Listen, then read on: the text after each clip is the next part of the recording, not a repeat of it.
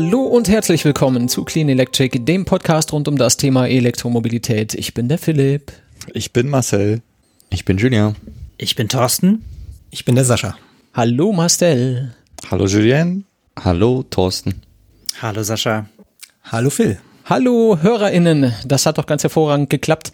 Gerade in der Pre-Show haben wir noch kurz darüber nachgedacht, ob die äh, Theoretiker hier in der Runde das in der Praxis auch hinbekommen würden. Hat ganz wunderbar funktioniert, bisschen lag natürlich durch die Verbindung im Studio-Link, aber das ist halt immer so, das kennt ihr ja schon.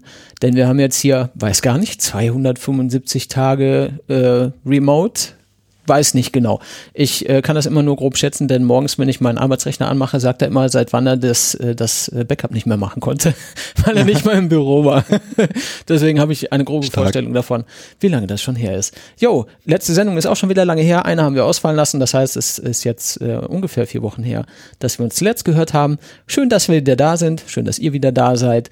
Und äh, bevor wir in den äh, eigentlichen Sendungsteil übergehen, habe ich mir gedacht, stellen wir vielleicht mal kurz die ominösen Herren hier noch vor, den Thorsten und den Sascha, denn bis jetzt wissen die wenigsten von euch, von euch wahrscheinlich, wer die Herrschaften eigentlich sind. Ne? Da haben wir einmal Sascha Samadi, stellvertretender Projektleiter, wissenschaftlicher Mitarbeiter im Forschungsbereich Sektoren und Technologien, Abteilung zukünftige Energie- und Industriesysteme am Wuppertal-Institut für äh, Klima und Umwelt. Umwelt. Und Energie. Und Energie. Der, Gleich drei Sachen auf einmal. Das ist auf jeden Fall alles sehr viel und sehr lang. Das ist Sascha. Hallo Sascha. Hallo. Und freue mich, dass ich hier bin. Das ist schön, dass du da bist. Wir freuen uns auch. Und wir haben Thorsten Koska, Co-Leiter des Forschungsbereichs Mobilität und Verkehrspolitik, Abteilung Energie, Verkehrs- und Klimapolitik am selbigen Institut. Hallo Thorsten. Hallo. Schön, dass ich hier sein kann. Wir freuen uns sehr. Ja, ja mhm. wir freuen uns sehr. Wir haben ja ein bisschen, ein bisschen schwergewichtiges Thema mit euch heute. Die, die Machbarkeitsstudie, äh, Studie 1,5 Grad bis 2035, Klimaneutralität, CO2 und so weiter, all diese Themen, die besprechen wir auch alle gleich. Ich wollte euch nur kurz vorgestellt haben, damit die Leute sich nicht zu lange wundern müssen, wer die Herrschaften sind, die hier sich gerade in der Sendung rumtreiben, von denen man jetzt vielleicht für die ersten 5, 6, 7 Minuten nicht viel hört. Denn ich würde gerne bevor wir uns dem Titelthema widmen, äh, noch kurz über ein anderes Thema sprechen, und zwar E gewinnt, die Kickstarter-Kampagne. Äh, für die, die sich jetzt gerade wundern, was der Cup es jetzt soll, was das zum Teufel sein soll, ähm, ihr erinnert euch vielleicht an Episode 108, als wir mit Tobi von ChargeX dieses Elektromobilitäts-Brettspiel ähm, gespielt haben. Ja, mhm. das wurde nun E gewinnt getauft und es gibt eine ähm, Kickstarter-Kampagne für dieses Elektroauto-Brettspiel. Wer das noch nicht gehört hat, wie wir dieses Spiel spielen, der macht jetzt in dieser Sendung Stopp und klickt in den Shownotes den Link, den ich euch reinpaste, der geht genau dahin, wo wir dieses Spiel spielen, den Prototypen von diesem Spiel. Und ich sage euch, es ist unfassbar gut, es macht mega viel Spaß und es ist mir äh, persönlich wichtig, dass diese Kickstarter-Kampagne gefundet wird. Das ist, was ich sagen wollte und gar nicht hätte sagen müssen, denn wenn ich mir das angucke, ist diese Kickstarter-Kampagne dermaßen gefundet, dass es eigentlich fast schon egal ist. Aber äh, geht natürlich immer noch mehr, also nichts wie hin. Wir haben jetzt von den 20.000 angepeilten Euros in dieser Kampagne mit 359 Unterstützern 20.447 Euro erreicht. Das läuft uh. jetzt noch 15 Tage aber äh, für alle die, die jetzt hier noch nicht äh, was einwerfen konnten für die E-Gewinnt Launch Edition, äh, heißt das natürlich, dass ihr ein bisschen länger wartet, warten müsst auf euer Spiel. Denn nur die Launch Edition kriegt man mit ein bisschen Glück noch vor Weihnachten. Das tut mir jetzt leid für euch. Also ich habe zwei bestellt und kriege die noch zu Weihnachten. Das heißt, wir können das dann unterm Weihnachtsbäumchen auch spielen und ich freue mich da schon sehr drauf und ich freue mich auch persönlich sehr, dass es äh, jetzt schon geklappt hat, diese 20.000 Euro zu erreichen. Denn hätten sie das nicht geschafft, würde das heißen, ich würde dieses Spiel nicht bekommen. Und ich wäre an dieser Stelle jetzt dann sehr wütend gewesen, wenn ich dieses Spiel nicht bekommen würde. Denn ihr habt es in 108 gehört oder hört es jetzt dann gleich. Äh, geiles Spiel, macht Spaß. Marcel erinnert sich wahrscheinlich auch noch positiv dran, oder? Ja, klar. Okay, cool, überschwänglich wie immer. Ja, klar. Juhu! yes! Nee, auf jeden Fall. Also, äh, ich freue mich äh, für Tobi und Konsorten, dass es geklappt hat und äh, wünsche mir sehr, dass möglichst viele dieses Spiel haben möchten, denn es hat ja auch so ein bisschen neben dem ganzen Spaß ein bisschen aufklärerischen Aspekt. Und ich glaube, äh, der ein oder andere, der sich damit beschäftigt, bevor er sich ein E-Auto kauft, der kann so ein paar Szenarien schon mal ein bisschen äh, mit Spiel und Spaß erleben, ohne sich hinterher vielleicht über was zu ärgern, was er noch nicht wusste. Ne? Wenn du das gespielt hast, weißt du eigentlich alles. wenn du ein bisschen, bisschen Pech hast, weißt du nur lauter negative Sachen. Ist vielleicht auch wieder nicht gut, aber ich wünsche jedem ein ausgewogenes Spielerlebnis. Ich gehe mal davon aus, das klappt dann schon. Das wird gut, wie Alex Bloch sagen würde. War übrigens dieselbe Episode 108 mit Alex mhm. Bloch. Block? Stimmt. Bloch. Ja. Block, Block ist der Typ, der nur quer Block. fährt. Ja. Ja, genau. Ken, Ken Block. Okay.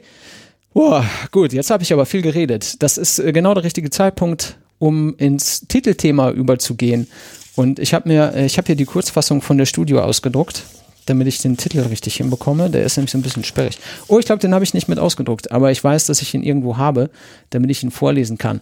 Es geht nämlich jetzt hier um äh, die Studie, an der unter anderem Sascha und Thorsten mitgearbeitet haben am Wuppertal-Institut mit dem äh, vielleicht bisschen sperrigen Titel, aber immerhin aussagekräftig, CO2-neutral bis 2035 Eckpunkte eines deutschen Beitrags zur Einhaltung der 1,5 Grad Grenze. Darum soll es heute gehen, richtig? Richtig. Richtig. Ähm, aber bevor wir jetzt äh, tatsächlich an die Inhalte gehen, würde mich natürlich interessieren, wer sind denn die Herrschaften, die daran arbeiten und wie machen die das und wie sieht euer Alltag so aus und wie seid ihr eigentlich zusammengekommen? Warum ist diese Gruppe entstanden für diese Studie und wie ist das überhaupt entstanden? Das hat ja auch mit äh, Fridays for Future zu tun, die letzten Endes euch beauftragt haben, diese Studie zu machen und so weiter und so weiter. Aber das könnt ihr viel besser erzählen als ich. Holt doch gerne mal ein bisschen aus und gebt uns ein bisschen Kontext, bevor wir ans Eingemachte gehen. Ja, sehr gerne. Äh, dann beginne ich mal. Ähm, es war so, dass Fridays for Future Deutschland auf uns äh, zugekommen ist vor ungefähr einem Jahr. Ich denke, Fridays for Future ist wahrscheinlich allen ein Begriff. Ähm, die gibt es ja seit ungefähr zwei Jahren ähm, und äh, kämpfen natürlich sehr aktiv für mehr Klimaschutz, auch über Streiks und Demonstrationen und sind ja hier gerade auch in Deutschland stark, sind zwar weltweit vertreten, aber in Deutschland sicherlich sehr stark. Ähm, und die sind, wie gesagt, vor einem Jahr an uns als Institut herangetreten und ähm, wollten wissen, ähm, wie kann denn Deutschland ganz konkret ähm, dazu beitragen, dass dieses 1,5 Grad Grenze eingehalten wird. Ähm, und das ist ja eine der zentralen Forderungen, die Fridays for Future ähm, vertreten, dass ähm, Deutschland ähm, einen angemessenen Beitrag dazu leistet, dass, äh, die 1,5 Grad Grenze einzuhalten. Ähm, die Grenze kommt aus dem Pariser Klimaabkommen, was 2015 ähm, verabschiedet wurde international. Und da hat sich die Weltgemeinschaft äh, darauf verständigt, ähm, den Klimawandel äh, so zu begrenzen, dass äh, die Erderwärmung auf deutlich unter zwei Grad begrenzt wird und äh, zusätzlich Anstrengungen unternommen werden sollen, ähm, dass die Begrenzung bei 1,5 Grad landet. Also so ein typischer äh, Kompromiss in inter internationalen Verhandlungen. Ähm, man hat sich nicht genau auf, auf ein Ziel festgelegt, aber auf so eine äh, Spannweite quasi von 1,5 bis deutlich unter zwei Grad.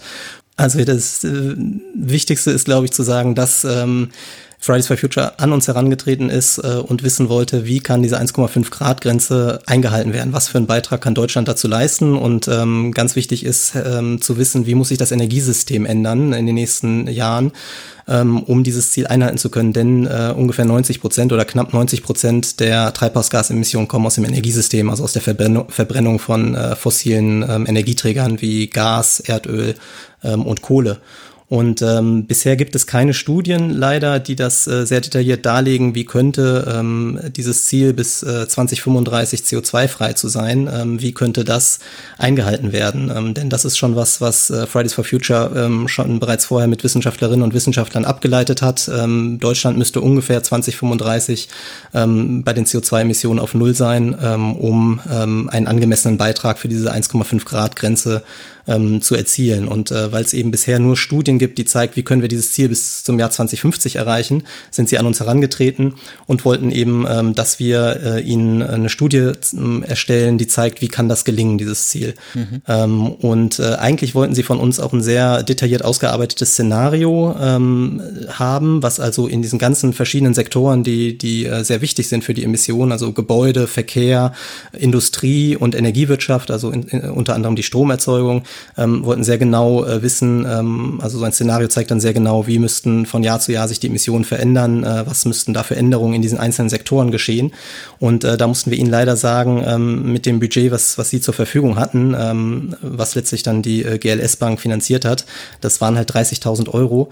Ähm, das klingt nach relativ viel, ähm, aber äh, so ein Szenario, das so detailliert durchzurechnen, ist halt sehr äh, kompliziert und äh, braucht äh, viel Zeit. Ähm, das ist halt eher, da, da bräuchten wir eher, um das zu finanzieren, ähm, also sechsstellige Summen. Ähm, und deswegen hatten wir mit Ihnen besprochen, dass das, äh, diese Fragestellung aus unserer Sicht aber auch äh, anders bearbeitet werden kann, weil es gibt eben sehr viele Szenarien schon hier in Deutschland in den letzten Jahren, die aufzeigen, wie kann das Energiesystem äh, CO2-frei werden bis zum Jahr 2050. Das heißt, wir haben uns dann diese verschiedenen Szenarien angeguckt in der Studie und ähm, haben diskutiert, wie könnten, äh, wie kann dieses Ziel, ähm, was 2050 in den verschiedenen Szenarien gezeigt wird, ein, ein klimaneutrales Energiesystem, wie kann das bereits 2035 erreicht werden? Das haben wir also in unserer Studie diskutiert. Wir haben uns erstmal die vielen verschiedenen Szenarien angeguckt oder einige von denen, die vorliegen und haben dann diskutiert, was müsste beschleunigt werden, um dieses Ziel ähm, möglichst schon bis 2035 zu erreichen. Mhm. Das ist auf jeden Fall ein extrem kurzer. Zeitraum, wenn man sich das mal so vor Augen führt. 15 Jahre ist jetzt äh, nicht so lang. Ne? Meine älteste Tochter ist gerade in dem Alter. Thorsten wollte noch was sagen. Ja, das ist äh, also ähm, vielleicht einfach noch mal zur Einordnung dieses äh, 1,5 Grad Ziels und der Frage, warum es denn so schnell gehen muss jetzt. Ne? Also, mhm. ähm, zum einen ist es ja tatsächlich so, dass das Klimasystem ähm, äh, mit äh, nicht linearen Entwicklungen zu tun hat. Also da passieren ähm, ab dem Erreichen einer bestimmten Erwärmung passieren Dinge, die dann ähm, äh, zum Teil selbstverstärkende Prozesse auslösen. Ne? Also wenn die Polkappen schmelzen und darunter ähm, dunkler Erdboden oder dunkle Meeresfläche äh, äh zum Vorschein kommt, dann ähm, heizt sich die Erde dementsprechend immer schneller auf, ohne dass man noch weiteren menschengemachten Beitrag liefern muss. Oder die ähm, sibirischen ähm, Permafrostböden tauen auf und Methan wird freigesetzt. Das heißt, es geht im Grunde darum, äh, diesen unkontrollierbaren Prozess zu verhindern. Deshalb ist die Idee, dass man da lieber auf Nummer sicher gehen sollte und versuchen sollte, den ähm, Temperaturanstieg auf 1,5 Grad äh, zu begrenzen, ist eine der Risikoabwägung äh, und der Tatsache, dass man möglicherweise als Menschheit sonst wesentliche Handlungsmöglichkeiten nicht mehr hat. Das ist eine. Und das andere ist, wieso muss es denn jetzt dann bis 2035 schon passieren? Und das hat auch damit zu tun, dass wir in der Vergangenheit, in den äh, ja, letzten 30 Jahren, in denen wir das ganze Thema schon kennen und schon über Klimaschutz verhandeln, äh, weltweit immer wachsende Emissionen hatten. Und es kommt ähm, bei den Emissionen nicht darauf an, wo ich in einem bestimmten Jahr ankomme, sondern was ich im gesamten Zeitraum verbraucht habe. Das, dieses gesamte Budget, diese ganze, diese ganze Menge an Emissionen, da haben wir halt schon ähm, ein, ein so immenses Budget von aufgebraucht, ähm, dass wenn wir ähm, dieses 1,5 Grad Ziel erreichen wollen, eben nur noch recht wenig übrig ist und deshalb das Ziel halt schneller erreicht werden muss. Ähm, Thorsten, du sprichst da vor allem so diese sogenannten ähm, ähm, Kipppunkte an. Ne? Also das heißt äh, Punkte oder Point of No Return, wie man so schön sagt. Ne? Also wenn man jetzt einen gewissen Punkt überschreitet, ähm, kann genau. man da an der Stelle vielleicht nicht zurück. Und ähm, ich sag mal, die 1,5 Grad ist jetzt mal so ein, so ein, so ein globaler Kipppunkt. Ne? Es gibt natürlich mehrere andere, die dann zu diesem führen oder die zu weiteren, ja, ich sag mal, Verschlechterungen der Umwelt führen, die dann nicht mehr zu stoppen sind. Ne? Ähm, genau. Die 1,5 Grad ist dann die beste Grenze oder die oberste Grenze, die man da erreichen sollte? Ähm, das Ding ist ja, und so funktioniert auch Wissenschaft, man kann es nicht mit letzter Sicherheit sagen. Ähm, es, es gibt Simulationen dazu, wie sich das Klimasystem verhält und es ist noch nicht in allen Details hundertprozentig verstanden.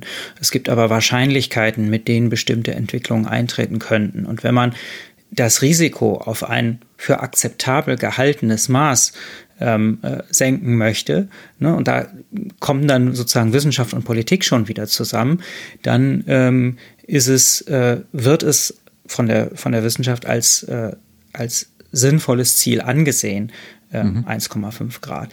Ähm, wenn man sagen wollte, was müssten wir eigentlich tun, dann äh, wäre es natürlich sinnvoll, wenn äh, die Erderwärmung komplett gestoppt werden könnte.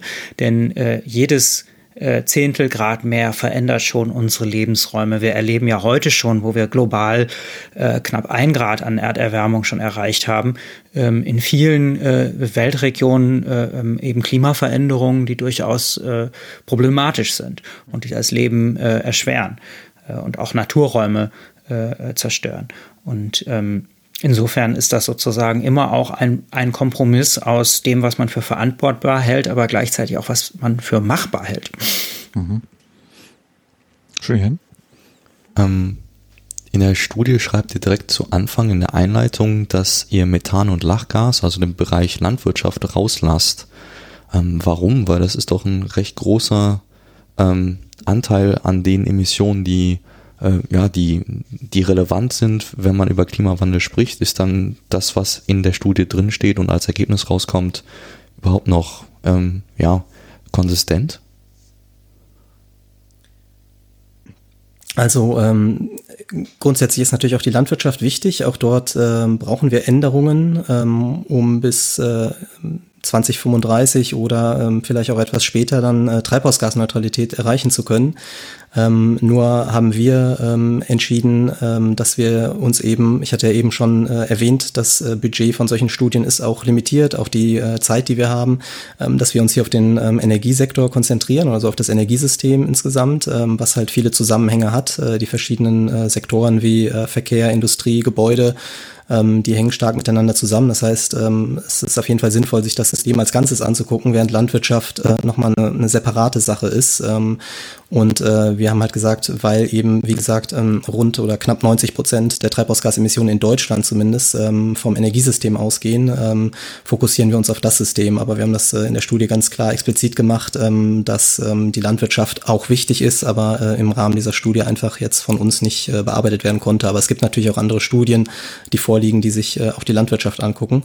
Und ähm, man muss dazu sagen, es muss nicht unbedingt heißen, äh, dass die Landwirtschaft auch äh, ihre Emissionen bis 2035 auf Null bringen muss. Ähm, um ähm, das äh, 1,5 Grad oder um einen angemessenen Beitrag für 1,5 Grad äh, zu leisten. Ähm, denn ähm, wie du schon gesagt hast, ähm, kommen äh, vor allem andere Treibhausgase, nicht CO2-Treibhausgase äh, aus der Landwirtschaft. Und äh, für diese sieht auch der IPCC, also der Weltklimarat, ähm, eher eine längere Dauer vor, ähm, bis die ähm, äh, Richtung Null reduziert werden müssen. Ähm, aber bei den CO2-Emissionen wird gesagt, die können wir relativ gut und schnell reduzieren. Ähm, und äh, deswegen gibt es da auch diese Überlegungen von Budgets, die auch abgeleitet werden vom Weltklimarat. Und deswegen haben wir uns an diesen CO2-Budgets orientiert und äh, die für Deutschland runtergebrochen. Und äh, da kommt man halt eben wirklich zu dem Schluss, ja, ungefähr 2035 müssen die CO2-Emissionen wirklich dann äh, Richtung Null gebracht werden, ähm, während wir halt bei den anderen Emissionen, Lachgas und Methan, dann äh, möglicherweise noch etwas mehr Zeit haben. Vielleicht ganz kurz zur Einordnung, wo du halt von äh, Treibhausgasbudget sprichst. Ich habe jetzt aus der Studie mir ein paar Stichpunkte gemacht und habe rausgelesen, äh, laut IPCC haben wir ein weltweites noch verfügbares Budget von 580 Gigatonnen CO2. Deutschland hat noch ein verbleibendes CO2-Budget von 4,2 Gigatonnen. Wenn wir 2035 äh, neutral sein wollten. Ne? Und das würde heißen, laut euren Erkenntnissen, dass in den nächsten fünf bis sechs Jahren die Treibhausgasemissionen halbiert werden müssen. Ist das richtig? Ja, äh, das kommt ungefähr so hin. Also ähm, nochmal etwas genauer zum Vorgehen, äh, wie wir auch dieses 2035-Ziel nochmal abgeleitet haben. Das hat Fridays for Future zwar sowieso als Ziel gesetzt, aber wir haben das auch nochmal anhand äh, aktueller ähm, Studien aus, den, aus der Klimawissenschaft ähm, nochmal nachvollzogen. Das ist dieser Teil, den du auch meinst, wo wir ähm, gesagt haben, was sagt der Weltklimarat, wie viel äh, Emissionen sind noch möglich für äh, das 1,5 Grad Ziel und zwar äh, die 580, die du jetzt, glaube ich, genannt hast, Giga Gigatonnen, ähm, die äh, bedeuten schon, dass wir nur eine 50 Prozent Wahrscheinlichkeit haben, dieses 1,5 Grad Ziel zu erreichen. Also natürlich gibt es Unsicherheiten im äh, Klimasystem und die werden dann durch solche ähm, Vorgaben ähm, berücksichtigt, durch, durch solche Angaben, die dann auch immer eine Unsicherheit dabei haben. Und ähm, da orientieren wir uns dann an dem Sachverständigenrat für Umweltfragen in Deutschland, der vor ein paar Monaten auch eine Studie rausgebracht hat und ähm, eben dann abgeleitet hat, wie viel von diesen 580 Gigatonnen, die noch ähm, als Budget verfügbar sind an CO2, um wenigstens nur 50 Prozent Wahrscheinlichkeit zu haben, wie viel davon kann Deutschland aufbrauchen, äh, kann Deutschland nutzen. Und mhm. ähm, da haben sie die relativ einfache Annahme getroffen, dass halt eben die verbleibenden Emissionen äh, gleichmäßig auf alle Menschen der Erde verteilt werden Ähm, und dann landet man, ähm, wenn man ab 2020 äh, sich anguckt, ähm, dann landet man bei diesen 4,2 äh, Gigatonnen, ähm, die noch verfügbar sind. Und dann äh, für Deutschland. Und dann kann man sich überlegen, wie können wir die, wie wollen wir als Deutschland dieses Budget aufbrauchen? Und äh, wir haben mal gezeigt, dass wir nur ähm, ein paar Jahre, ich glaube sechs Jahre oder so, bei unseren derzeitigen Emissionen äh, Zeit hätten, um die äh, aufzubrauchen. Also wenn wir gar nicht unsere Emissionen äh, reduzieren, dann äh, hätten wir nur noch ein paar Jahre mit diesem Budget. Ähm, aber es geht natürlich darum, dieses Budget abzusenken. Und wenn man das linear absenken würde, also jedes Jahr die gleiche Menge an CO2 einspart, dann müssten wir 2032 bei Null liegen. Und äh, dann haben wir gesagt, okay, ähm, es ist durchaus plausibel, dass wir in den ersten Jahren ein bisschen mehr schaffen. Also beispielsweise sowas wie eine schnelle Abschaltung von Kohlekraftwerken. Das bringt halt ziemlich viel und ist äh, grundsätzlich auch äh, durch umsetzbar. Ähm, das heißt, wir haben gesagt, es äh, unter der Annahme, dass wir es wirklich schaffen, in den nächsten Jahren äh, überproportional viel zu reduzieren, könnten wir diesen Zeitpunkt so bis 2035 äh, in die Zukunft bringen, wo wir dann wirklich null erreicht haben müssen. Also so ganz genau kann man halt äh, mit diesen Budgets auch nicht ausrechnen, wann wir bei null liegen müssen, weil eben äh, wirklich die, äh, die Gesamtmenge an Emissionen relevant ist und es ist eben deswegen auch sehr wichtig, möglichst schnell mit den Emissionen runterzukommen, um dann in Zukunft ein bisschen mehr Luft zu haben. Ich würde, ähm, bevor wir vielleicht nochmal in die, in die, in die spezifischen Themengebiete reingehen und die, die spezifischen Daten, eine fiese Anfangsfrage bzw. zweite Frage stellen. Und zwar, wenn man aus dem Bereich E-Mobilität kommt, dann kann man durchaus den Eindruck gewinnen, dass Studien teils ja durchaus vorher schon wissen, was sie sagen wollen. Also ich denke da an so Studien, die sagen, äh, Elektroautos sind schlechter für die Umwelt, sind schlechter fürs Klima. Studien generell sind ja genauso gut nur, wie ihre Annahmen äh, sind. Äh, das kennen wir, ne? wie lang hält der Akku und dementsprechend ist dann die Studie bei E-Autos. Ähm, die Studie wurde jetzt bei euch von Fridays for Future beauftragt. Die haben ja eine ganz klare Agenda. Wie ergebnisoffen und wie neutral kann denn dann so eine Studie, wie ihr sie gemacht habt, überhaupt sein? Ähm, ja, also ich denke, ähm, eine vollständige Neutralität oder Objektivität ähm, gibt es in der Wissenschaft auch nicht. Das ist natürlich irgendwie immer ein Ziel, was man sich auch äh, als Wissenschaftlerin und Wissenschaftler setzt, möglichst objektiv ranzugehen. Aber ähm, ich würde erstmal sagen, eine vollständige Objektivität kann es nicht geben. Zum einen oder schon allein deswegen, weil wir ähm, als Wissenschaftlerinnen und Wissenschaftler natürlich eine Entscheidung treffen, welche Themen wir bearbeiten. Ähm, und die Themen, die wir bearbeiten, die halten wir offenbar auch für relevant, um äh, da Erkenntnisse rauszugewinnen.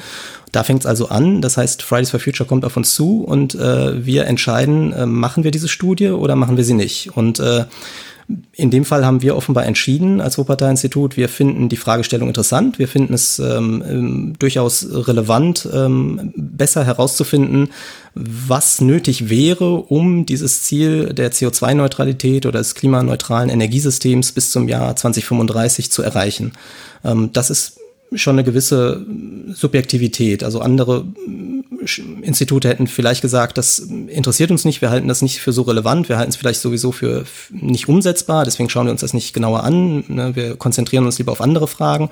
Ähm, insofern äh, ist da eine gewisse Werteentscheidung schon, ja, wir, wir halten das für wichtig und wir gucken uns das an. Ähm, und äh, wenn wir dann schauen in der Studie, wie kann dieses Ziel erreicht werden, ähm, dann versuchen wir das schon objektiv äh, darzustellen, aber ähm, auch da sind implizit mindestens implizit Wertvorstellungen mit dabei. Das heißt, äh, entweder unsere eigene oder die von äh, den Personen, deren Studien wir auswerten. Weil wir haben ja, ich hatte es erwähnt, wir haben uns vor allem äh, bestehende Szenariostudien angeschaut und, und geguckt, wie könnten die denn beschleunigt werden, dass sie äh, früher ein klimaneutrales Energiesystem erreichen.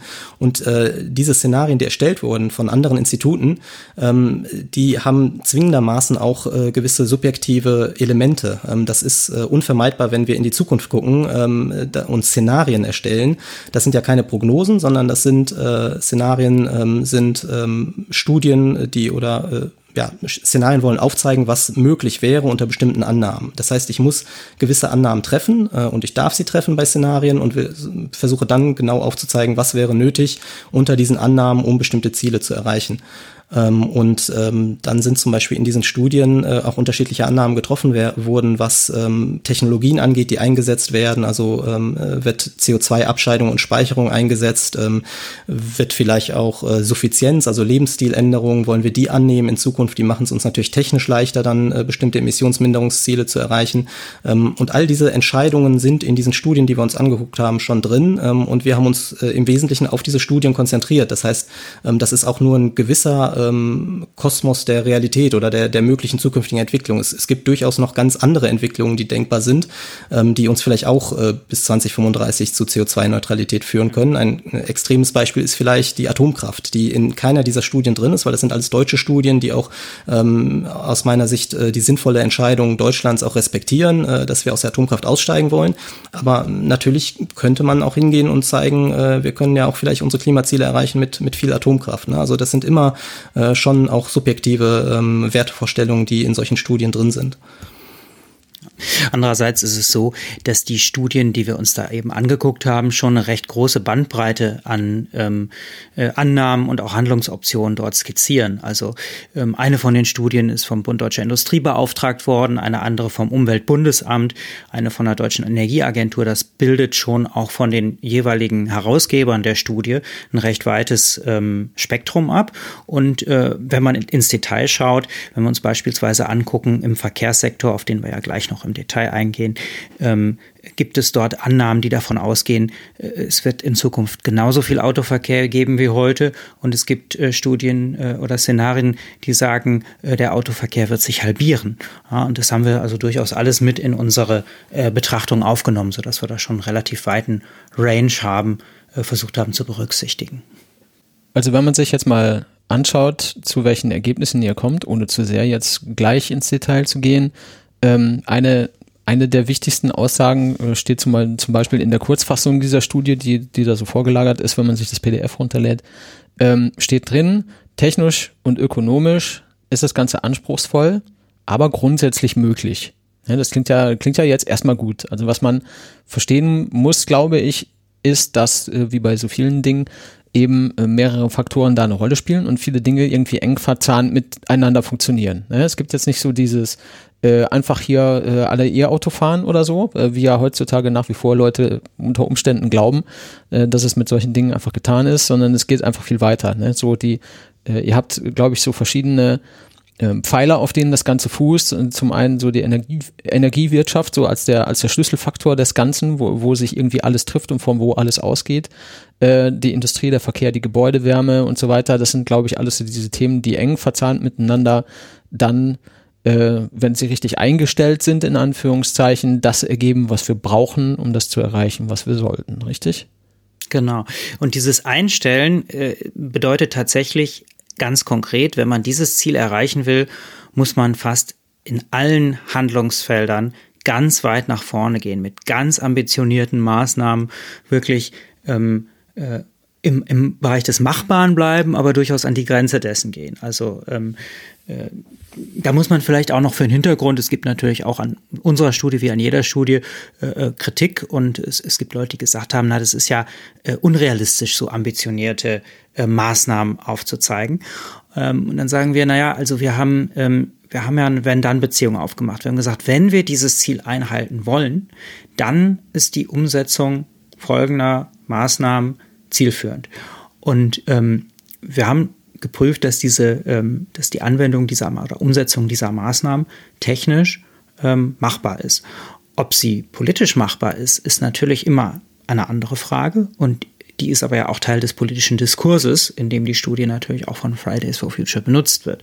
Und ähm, politische Machbarkeiten können sich auch ganz schnell ändern, wie man beispielsweise am Atomausstieg durch die CDU, den niemand erwartet hatte, gesehen hat.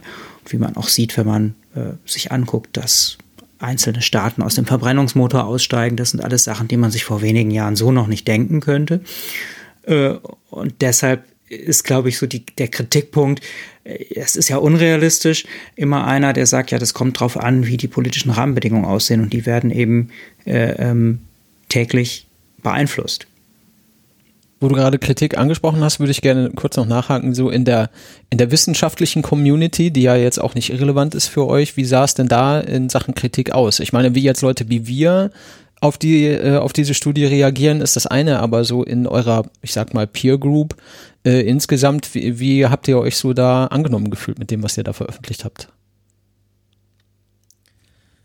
Ähm, ja, also es ist jetzt auch nicht so, dass äh, wir, dass sich jetzt alle Wissenschaftlerinnen und Wissenschaftler, die zu dem Bereich forschen, da jetzt äh, zu jeder Studie äußern. Aber mhm. es gab schon äh, natürlich, was dann auch teilweise von den Medien aufgegriffen wird, ähm, den einen oder die andere Wissenschaftlerin, die ähm, dazu etwas gesagt hat und ähm, auch kritisch was dazu gesagt hat. Das ist ja auch völlig okay, so funktioniert Wissenschaft ja auch. Ähm, und äh, ich denke wirklich, der, der Hauptkritikpunkt äh, ist, ist auch, auch äh, von Seiten der Wissenschaft oder Teile der Wissenschaft dann der gewesen, den, den Thorsten erwähnt hat.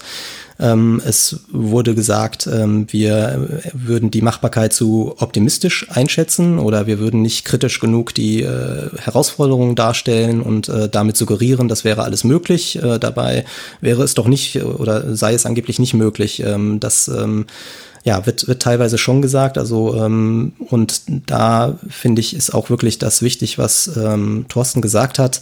Ähm, beziehungsweise schon schon in die Richtung, in die er äh, gesprochen hat, ähm, nach den in, bei den derzeitigen Rahmenbedingungen und den derzeitigen Prioritäten, die die Gesellschaft und die Politik auf Klimaschutz legt, ähm, stimmen wir dem völlig zu, dass das nicht realistisch ist. Das kann so nicht realisiert werden, wenn wir so weitermachen wie bisher. Wenn wir nur ein bisschen mehr machen, würde es auch nicht reichen. Man muss wirklich ähm, komplett ähm, eine deutlich stärkere Priorität auf Klimaschutz legen in allen Politikbereichen und es muss ein gesellschaftlicher und politischer Konsens sein, dass wir dieses Ziel erreichen wollen und äh, auch mit aller Kraft angehen. Und äh, da sind wir derzeit so weit von entfernt, wirklich äh, alle Versuche zu unternehmen, Klimaschutz umzusetzen auf ambitionierte Weise, dass ähm, aus meiner Sicht es ähm, nicht wissenschaftlich gerecht ist zu sagen, das ist unmöglich. Also wir ähm, haben das in der Vergangenheit auch gesehen, ähm, dass teilweise Entwicklungen ähm, doch eine, eine große Dynamik äh, bekommen können. Also wenn zum Beispiel vor 20 Jahren äh, jemand gesagt hätte, wir werden im Jahr 2020 50 Prozent unseres Strombedarfs über erneuerbare Energien decken,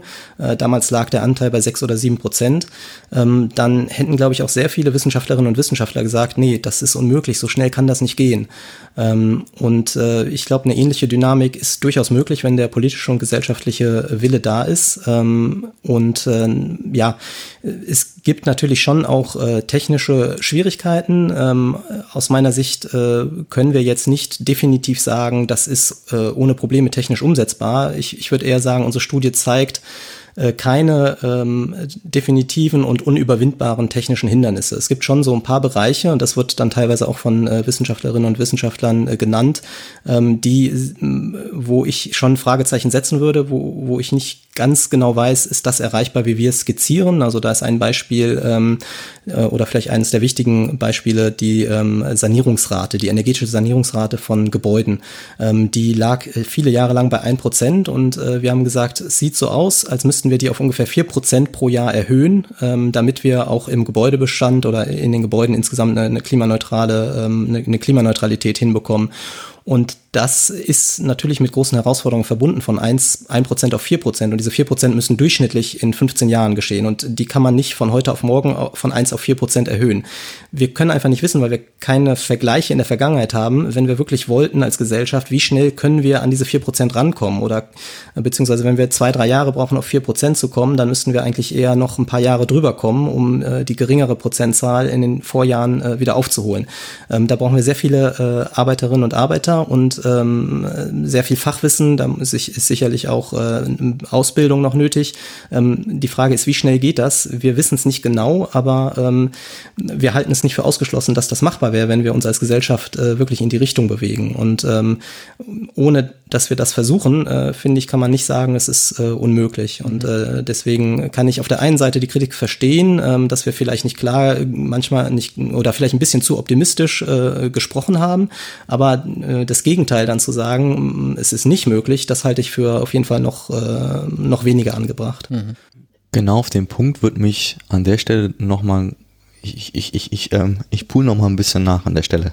Ähm, woher habt ihr die technische Expertise, bewerten zu können, was machbar ist und was nicht. Also ähm, natürlich haben, habt nicht nur ihr beide diese Studie geschrieben, das ist glaube ich klar, aber habt ihr im äh, WI, äh, Wuppertal-Institut, ähm, Expertinnen für jeden technischen einzelnen Bereich oder schaut ihr euch äh, zusammen einfach im, im, in, im, während der Forschung an, wie gewisse Technologiekurven laufen und projiziert die nach vorne oder geht ihr wirklich von der Technik aus und sagt, was möglich ist und was nicht?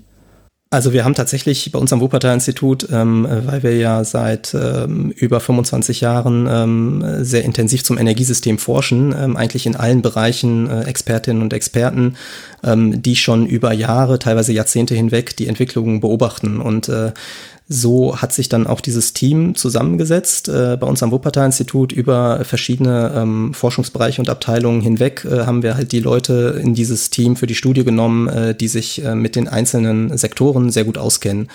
Ähm, und die haben eben äh, das Wissen, die beobachten seit vielen Jahren, wie gesagt, ähm, äh, wie sich die einzelnen Sektoren entwickeln, wie sich die Technologien dort entwickeln, ähm, was ähm, machbar erscheint, in welchem Zeiträumen und ähm, natürlich äh, neben dem eigenen Wissen ähm, äh, fokussieren wir auch stark auf bestehende Studien. Ähm, wir, wir beobachten auch die Studien, die es gibt, teilweise auch äh, Studien, die halt deutlich technischer sind als wir. Äh, unser Institut äh, macht jetzt keine Grundlagenforschung in Sachen Technik, aber ähm, wir beobachten eben für unsere ähm, Analysen auch in anderen Projekten sehr genau, was geht da vor sich, ähm, welche neuen Entwicklungen gibt es.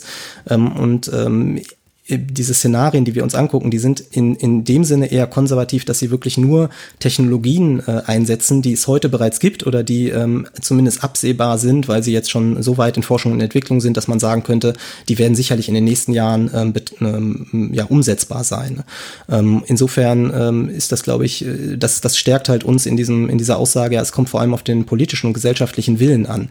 Ähm, vielleicht der, der einzige Bereich oder der einzige Sektor, der, der noch ein bisschen schwierig ist, ähm, äh, der, der ist der Industriesektor, äh, was, was Technologien angeht, weil wir hier gerade in der Grundstoffindustrie, also bei der Produktion von, von Stahl, von Zement, von Chemikalien, ähm, völlig neuartige Prozesse brauchen, um die äh, CO2-neutral zu bekommen.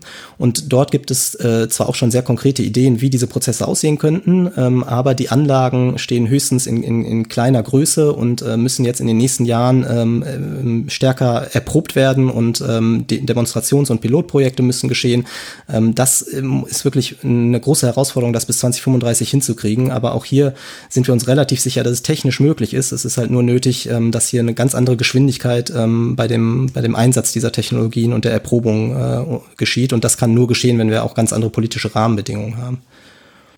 Okay, dann würde ich sagen, äh, lass uns doch mal gucken. Also zusammengefasst, technologisch, ökonomisch, gesellschaftlich auf jeden Fall eine Herausforderung. Und ich glaube, dass auch äh, alle genannten Player da gleichermaßen wichtig sind. Ne? Und die Bereiche, die ihr ansprecht, haben alle ihre Relevanz. Wir, wir haben uns entschieden, im Vorhinein äh, dieses, dieser Aufzeichnung uns auf zwei Bereiche zu konzentrieren, die eben im, im Rahmen eines Podcasts rund um das Thema Elektromobilität irgendwie sinnvoll sind. Das ist einmal natürlich das Thema äh, Mobilität, also Verkehr, äh, Verkehrsmittel, Mobilitätswende etc. pp. Dafür ist Thorsten der Spezialist in dieser Studie gewesen. Äh, und das, woran man nicht vorbeikommt, auch wenn man Elektromobilität denkt, eben die, die Energiewirtschaft, ja, die ihr auch in der Studie als den Schlüsselsektor bezeichnet. Also das Ziel letzten Endes muss eigentlich sein, mehr oder weniger flach gesagt, Umstellung auf 100% erneuerbare Energie, oder? Wie machen wir das? Ja. Wie sieht das aus? Genau, also ähm, das ist richtig, dass wir 100% erneuerbare Energien äh, benötigen. Das ist ähm, ein, ein sehr wichtiger Hebel, ähm, um die Klimaneutralität zu erreichen. Wir müssen also wegkommen von den fossilen Energieträgern, komplett wegkommen. Und ähm, wie, du schon sagtest, ist äh, die Energiewirtschaft da äh, ganz wichtig. Ähm, äh, unter die Energiewirtschaft fällt insbesondere die Stromerzeugung, aber auch die zentrale Wärmeerzeugung ähm, und ähm, auch ähm, die äh, Beschaffung von ähm, äh, gasförmigen und äh, flüssigen Energieträgern. Mhm. Ähm, und das ist ja heute, ähm, sind das ja vor allem Erdgas und Erdöl und die Produkte, die daraus gewonnen werden, ähm, die, die eingesetzt werden und das neben dem Strom. Und ähm, das heißt, wir müssen in all diesen Bereichen Strom, äh, Fern- und Nahwärme ähm, und gasförmige und flüssige Energieträger auf 100% erneuerbare Energien kommen. Und ähm, um damit dann die äh, sogenannten Endenergiesektoren, also Verkehr, Gebäude und Industrie, ähm, mit Energieträgern weiterhin versorgen zu können, äh, die aber eben keine Treibhausgasemissionen haben. Und ähm, ganz zentral ist da die Stromerzeugung, weil wir dort eben, ich hatte es eben schon erwähnt, ja ähm, recht gute Fortschritte auch in den letzten Jahren hatten. Ähm, wir liegen jetzt bei ungefähr 50 Prozent Anteil erneuerbarer Energien ähm, und ähm, hier äh, sehen wir auch durchaus noch, äh, gibt es großes Potenzial, auch mit äh, zu relativ geringen Kosten, die, äh, den Anteil erneuerbarer Energien zu erhöhen. Ähm, und ähm, deswegen ähm, ist auch das Ziel in den Endenergiesektoren möglichst viel ähm, des Energiebedarfs mit Strom zu decken, weil wir den eben ähm, aus erneuerbaren Energien recht gut gewinnen können. Wir haben noch große Potenziale, Solarenergie und Windenergie auszubauen und wir haben dann keine Umwandlungsverluste, ähm, wenn wir äh, im Gegensatz dazu, wenn wir ähm, gasförmige Energieträger nutzen äh, und die sollen aus erneuerbaren Energien kommen, ähm, dann äh, gibt es diese Möglichkeit aus Strom ähm, Wasserstoff äh, herzustellen und entweder den Wasserstoff direkt zu nutzen oder den nochmal umzuwandeln in synthetisches Methan. Das ist dann sehr ähnlich wie das heutige Erdgas. Das kann man auch einsetzen, aber das ist äh, die, all diese Schritte von Strom zu Wasserstoff, gegebenenfalls noch zu synthetischem Methan, die sind mit äh, einmal mit Kosten und dann auch mit energetischen äh, Verlusten verbunden. Ähm, deswegen ist großes Ziel in Sachen Klimaschutz, äh, möglichst viel unseres Energiebedarfs mit Strom direkt zu decken. Und äh, das ist natürlich im Verkehr ähm, möglich über ähm, Elektromobilität. Ähm, ähm, die Bahn fährt sowieso elektrisch, aber auch äh, die, die Autos können ja eben zusehend äh, elektrisch werden. Das äh, muss ich ja hier nicht erwähnen. Ähm, und das ist in anderen Sektoren ähnlich mit, mit Wärmepumpen ähm, und auch in der Industrie kann äh, Power to Heat eingesetzt werden, kann also auch äh, einen großen Teil zumindest des Wärmebedarfs dann zukünftig direkt elektrisch äh, erzeugt werden.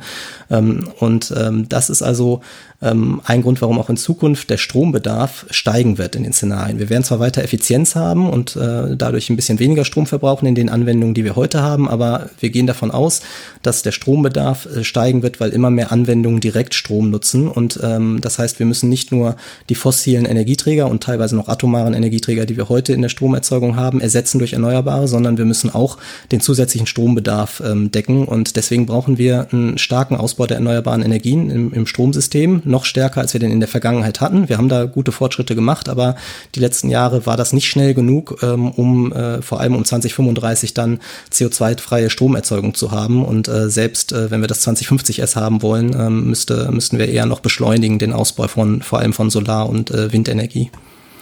Ich habe ja nicht so gerne Zahlen im Podcast, aber so ein paar, glaube ich, braucht man, um das so ein bisschen einzuordnen. Was du gerade gesagt hast, ja, schneller ausbauen, als wir zuletzt ausgebaut haben. Ich habe nachgelesen, Aktuell äh, werden so neun bis zehn Gigawattstunden Erneuerbare pro Jahr ausgebaut, äh, äh, würden bis 2030 ableitbar aus dem, was zuletzt äh, aufgebaut worden ist, neun bis zehn Gigawatt pro Jahr ableitbar sein für dieses 2030 klimaneutral Ziel.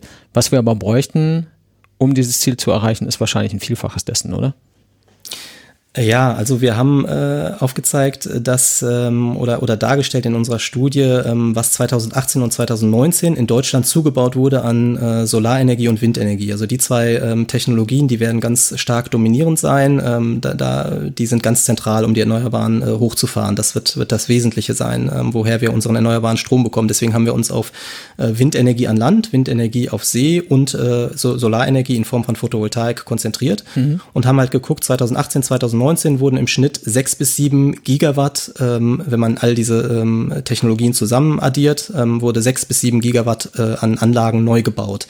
Ähm, und wir brauchen aber dann, wir, dann haben wir uns in den Szenarien angeguckt, wie viel ähm, müssten wir benötigen an äh, jährlichem Ausbau, um ähm, 2035 ähm, so viel Strom erzeugen zu können, wie wir äh, den Szenarien zufolge in einem klimaneutralen System benötigen. Mhm. Und da gibt es eben Unterschiede in den Szenarien, aber äh, die äh, Szenarien, die am wenigsten ähm, Stromerzeugung äh, in Deutschland haben aus Erneuerbaren, äh, die sehen halt ungefähr 15 Gigawatt ähm, Ausbau pro Jahr vor, wenn man die halt eben vor vorzieht, von 2050 auf 2035 die Klimaneutralität. Das heißt, wir haben im Moment sechs bis sieben, brauchen mindestens 15. Das ist also eine Verdopplung. Ähm, aber wir haben eben auch gesagt, diese Szenarien, die nur 15 Gigawatt pro Jahr äh, bräuchten, äh, die importieren auch sehr viel ähm, Energieträger, klimaneutrale Energieträger aus dem Ausland. Mhm. Ähm, und das ist schon im Jahr 2050 wahrscheinlich eine, eine Schwierigkeit, so viel Energie zu bekommen aus dem Ausland. Äh, das noch bis 2035 vorzuziehen, ist äh, vielleicht ein bisschen zu optimistisch und wir sehen es als robuster an zu sagen, wir versuchen mehr von unserem Energiebedarf innerhalb von Deutschland zu decken, um nicht angewiesen zu sein auf einen schnellen Ausbau der Infrastruktur für Importe und auf einen schnellen Ausbau an Anlagen im Ausland. Ähm, und deswegen äh, kann man, glaube ich, auch gut sagen, sollten wir uns vielleicht an solchen Szenarien orientieren, die nicht so viel Import vorsehen und die landen halt eher irgendwo bei 25 bis 40 Gigawatt pro Jahr. Also das ist ähm, ungefähr eine Versechsfachung ähm, des äh, Ver Vervier- bis Ver Versechsfachung des derzeitigen Ausbaus. Also wenn wir also möglichst sicher gehen wollen, das Ziel zu erreichen, ähm, brauchen wir schon einen sehr viel stärkeren Ausbau von Wind- und Solarenergie.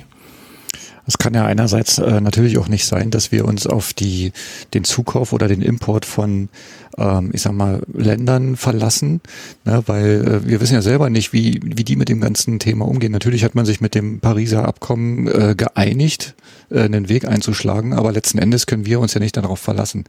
Und gleichzeitig haben wir ähm, intern die politischen Probleme eigentlich, ähm, selbst genug aufzubauen. Das fängt ja schon alleine damit an, die 10H-Regelung bei den ähm, äh, Windanlagen, die man hier onshore hat aufzuweichen, abzuschaffen aus meiner Sicht, ähm, auch den Leuten, ich sag mal, das beizubringen, dass so ein Windrad vielleicht nicht äh, schön aussieht, aber ein, ein Kraftwerk um die Ecke halt einfach die schlechtere Alternative ist.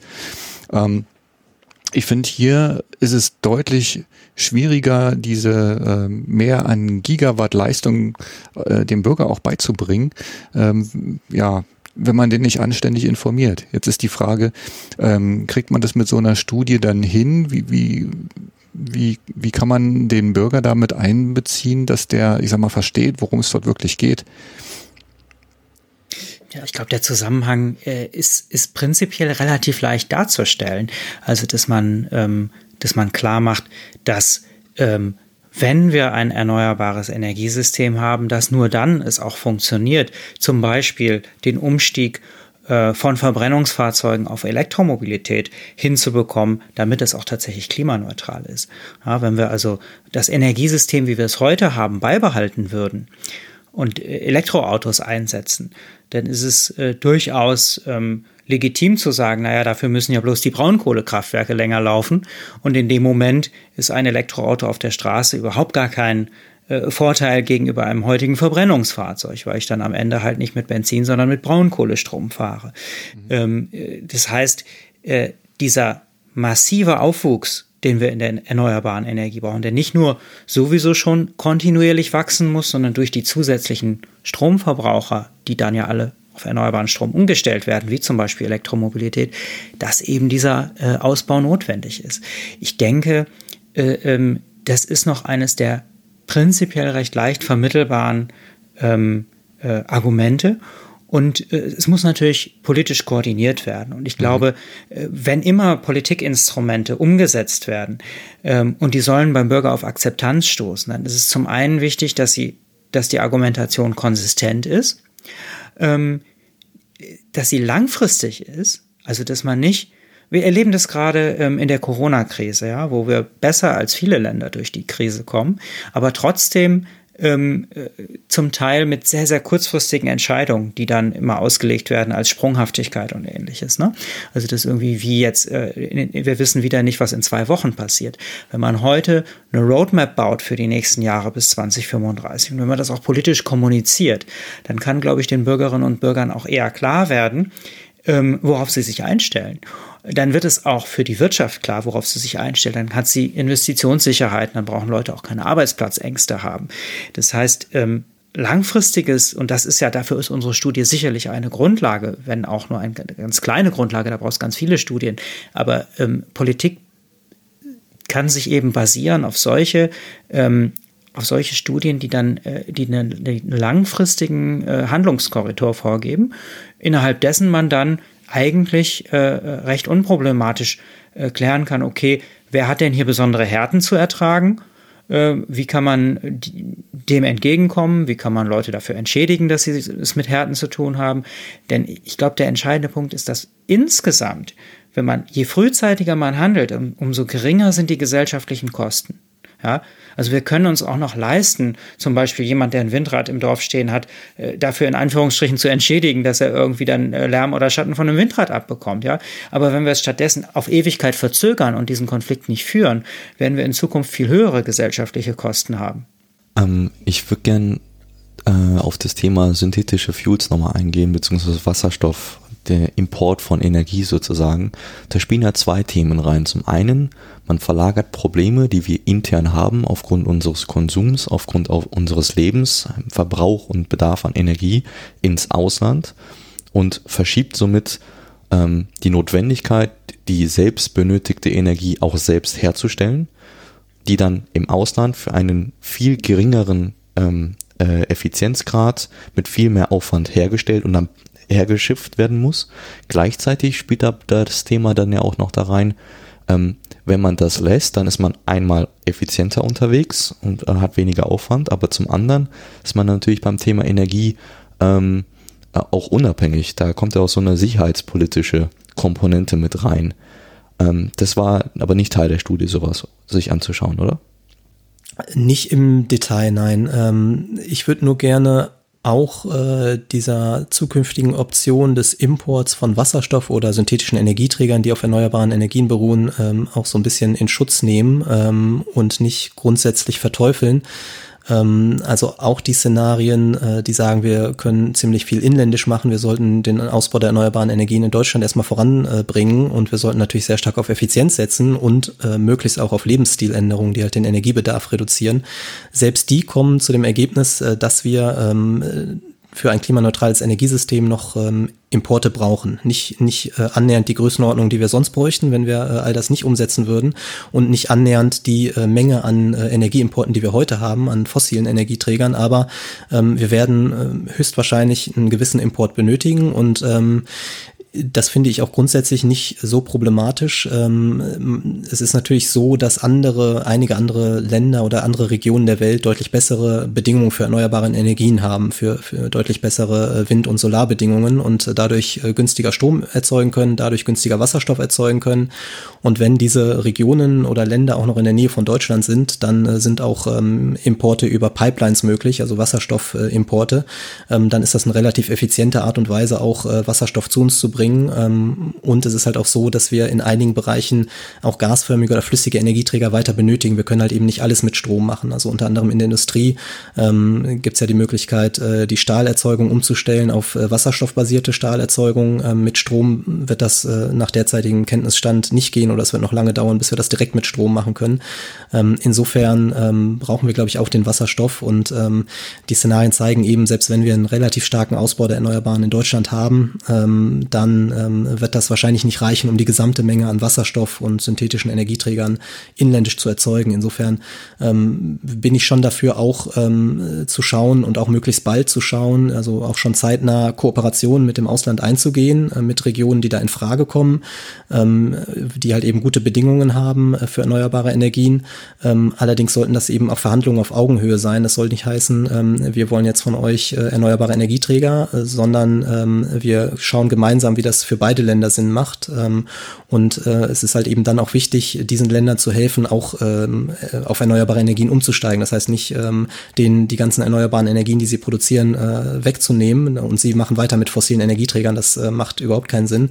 Ähm, aber wenn das Hand in Hand geht, eine Umstellung der Energiesysteme in diesen Ländern und zusätzlich haben die dann Potenzial noch, um, um andere Länder auch mit erneuerbaren Energieträgern zu versorgen, dann halte ich das durchaus für, für eine gute Lösung, zumal, wie gesagt, der Energiebedarf in Zukunft deutlich niedriger sein wird, den wir importieren müssen als heute. Und ähm, es sind verschiedene Regionen der Welt denkbar, die da ähm, für uns äh, ener erneuerbare Energien äh, herbeschaffen. Ähm, insofern sehe ich eigentlich auch nicht das große Problem, dass wir uns da allzu abhängig machen von anderen Ländern, wenn wir eben äh, diversifizieren, also auf verschiedene Länder setzen. Ähm, und ähm, auch den Vorteil äh, des internationalen Handels, den, den sehe ich auch. Ähm, ähm, das ist ja äh, durchaus auch eine, eine vorteilhafte Sache, wenn wir anderen Ländern die Möglichkeit geben, auch ähm, äh, Sachen zu uns zu äh, exportieren. Ähm, heute schon hat Deutschland ja einen sehr starken äh, Überschuss ähm, an, an Exporten. Äh, wenn wir nicht noch äh, Energie importieren würden, wäre die Handelsbilanz noch unausgeglichener. Ähm, also ich glaube, es gibt auch gute Gründe zu sagen, wir wollen auch in Zukunft einen Handel haben, der, der muss halt eben nur von fossilen Energieträgern auf erneuerbare Energieträger umgesetzt, äh, umgewandelt werden.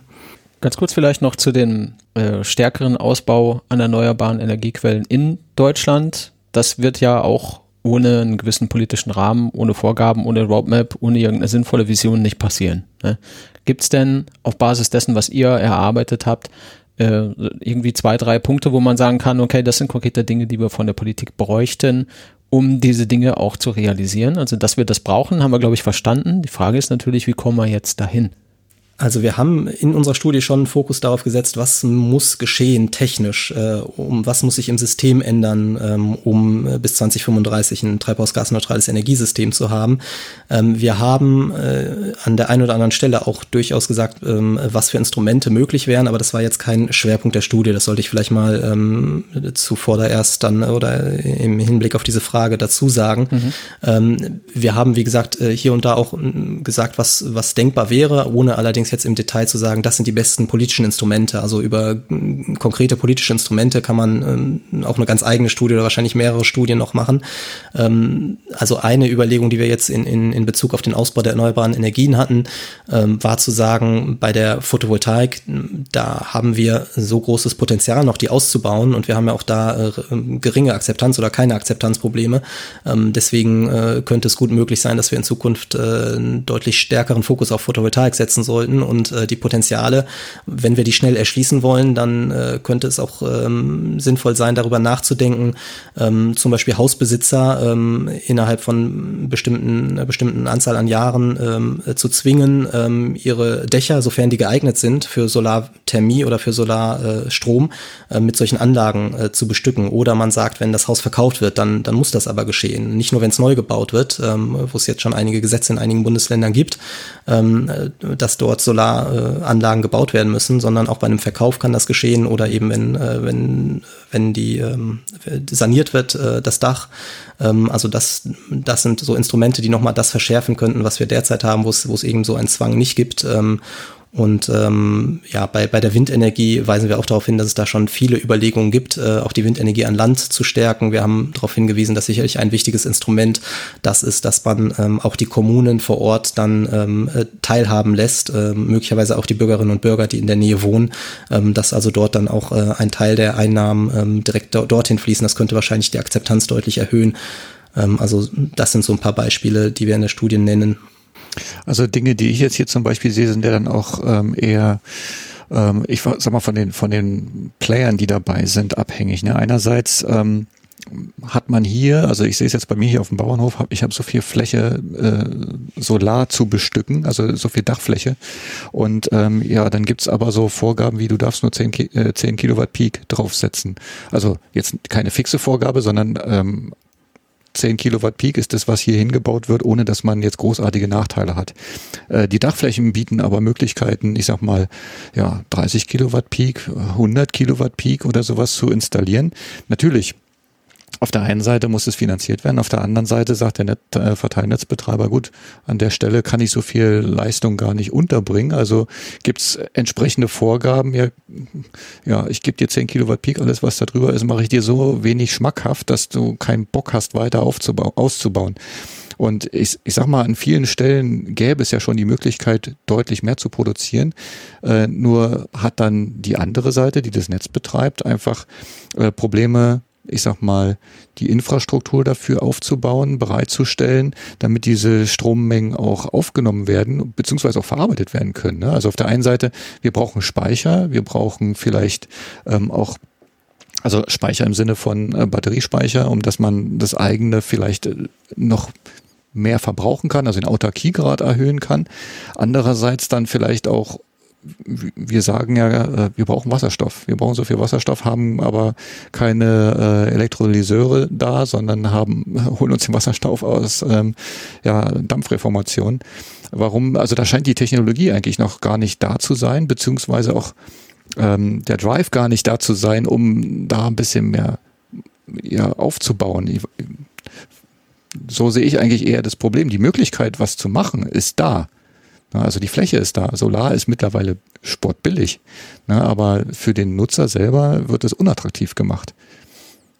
Ja, das ist ja eigentlich äh, genau das, was wir auch mit der Studie sagen. Ähm, das Potenzial ist grundsätzlich da, ähm, aber es muss erschlossen werden. Und natürlich ist es äh, etwas komplexer, als äh, wir jetzt hier bisher vielleicht auch drüber gesprochen haben. Da hast du so ein paar Punkte jetzt noch genannt. Ne? Also ähm, bisher haben wir uns ja zuletzt darauf fokussiert, dass die Erneuerbaren stärker ausgebaut werden müssen. Aber das alleine reicht nicht, wenn wir das Stromnetz zum Beispiel nicht anpassen. Also im, Verteilnetz, wenn wir die Photovoltaik stark ausbauen, dann gibt es in vielen Verteilnetzen die Notwendigkeit, die auch äh, zu ertüchtigen. Ähm, da gibt es meines Wissens nach durchaus äh, auch heute Bereiche, wo man sagen muss, ähm, hier können im Moment nicht mehr Photovoltaikanlagen zugebaut werden, solange wir das Verteilnetz nicht stärken. Das muss alles parallel geschehen. Also das ist eine, eine Sache, die aufzeigt, ähm, was wir in der Studie halt eben auch betonen. Wir brauchen in vielen verschiedenen Bereichen parallel äh, sehr große Anstrengungen, um voranzukommen. Also wir, wir erwähnen eben auch das Stromnetz, äh, sowohl das Verteilnetz als auch ähm, das äh, Transportnetz über längere Distanzen.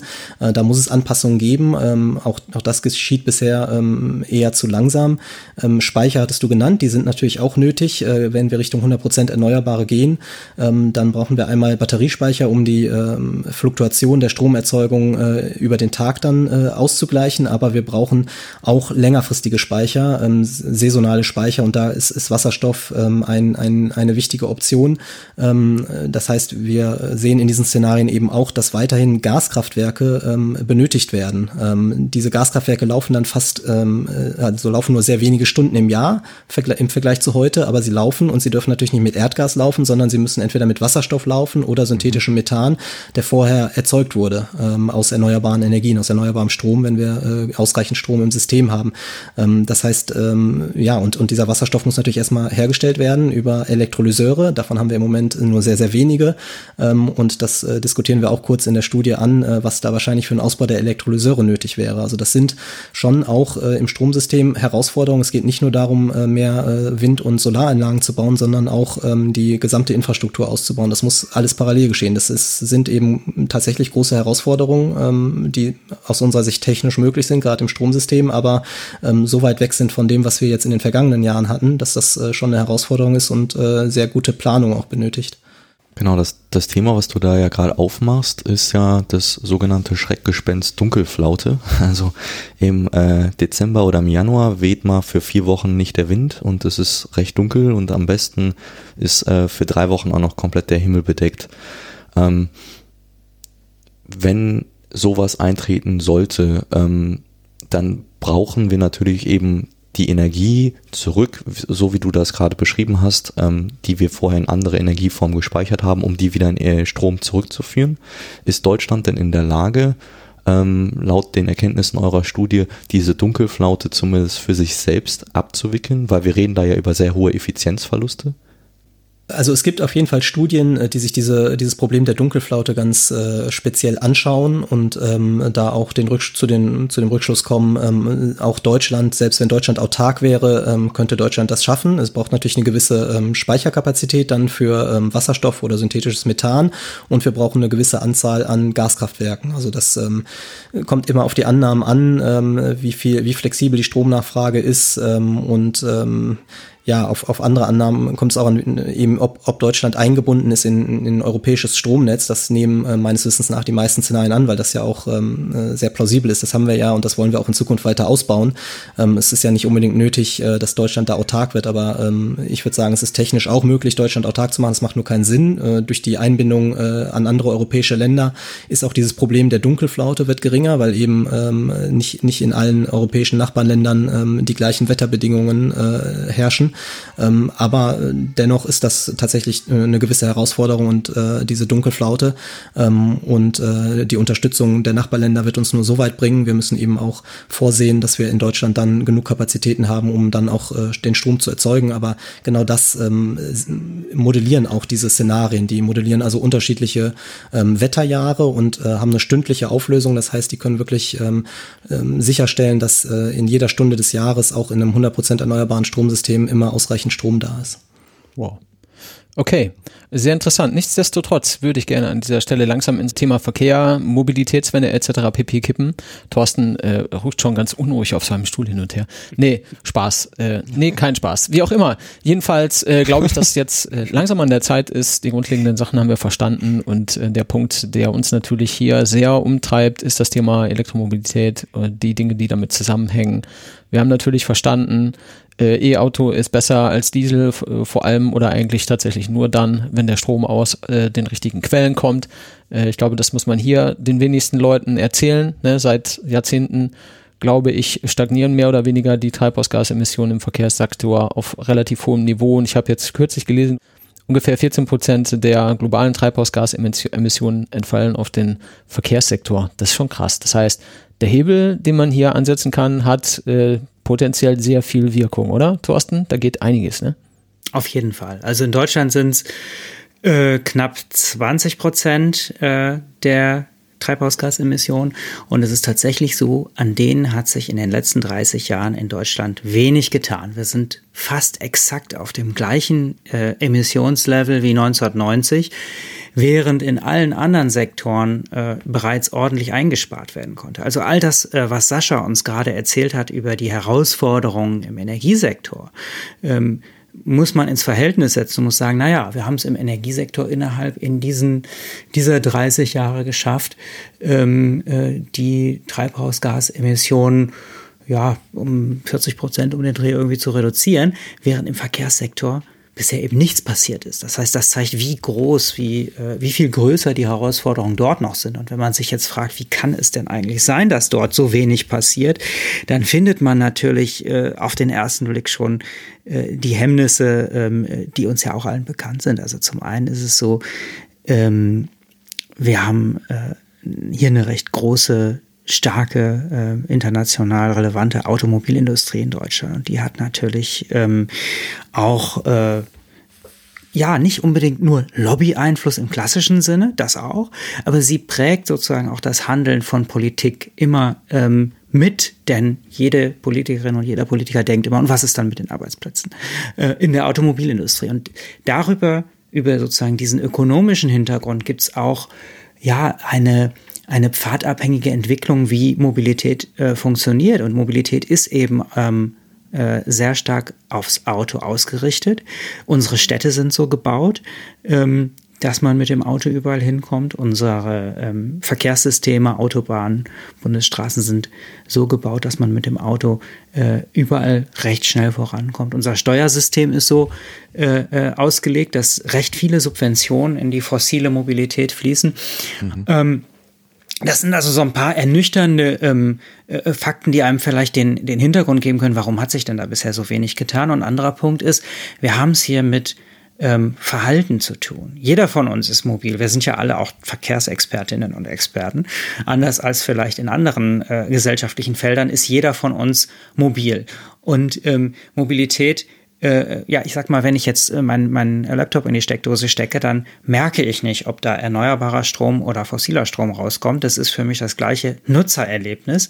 Ja, wenn sich da also was ändert, dann müssen wir uns selber gar nicht so viel ändern. Während in der Mobilität äh, äh, gibt es natürlich massive Änderungen. Also äh, der noch einfachste Schritt ist ja derjenige vom Verbrennungsfahrzeug aufs Elektroauto. Da muss ich ja nur statt tanken sozusagen den Stecker reinstecken. Wie kompliziert das ist, besprecht ihr wöchentlich.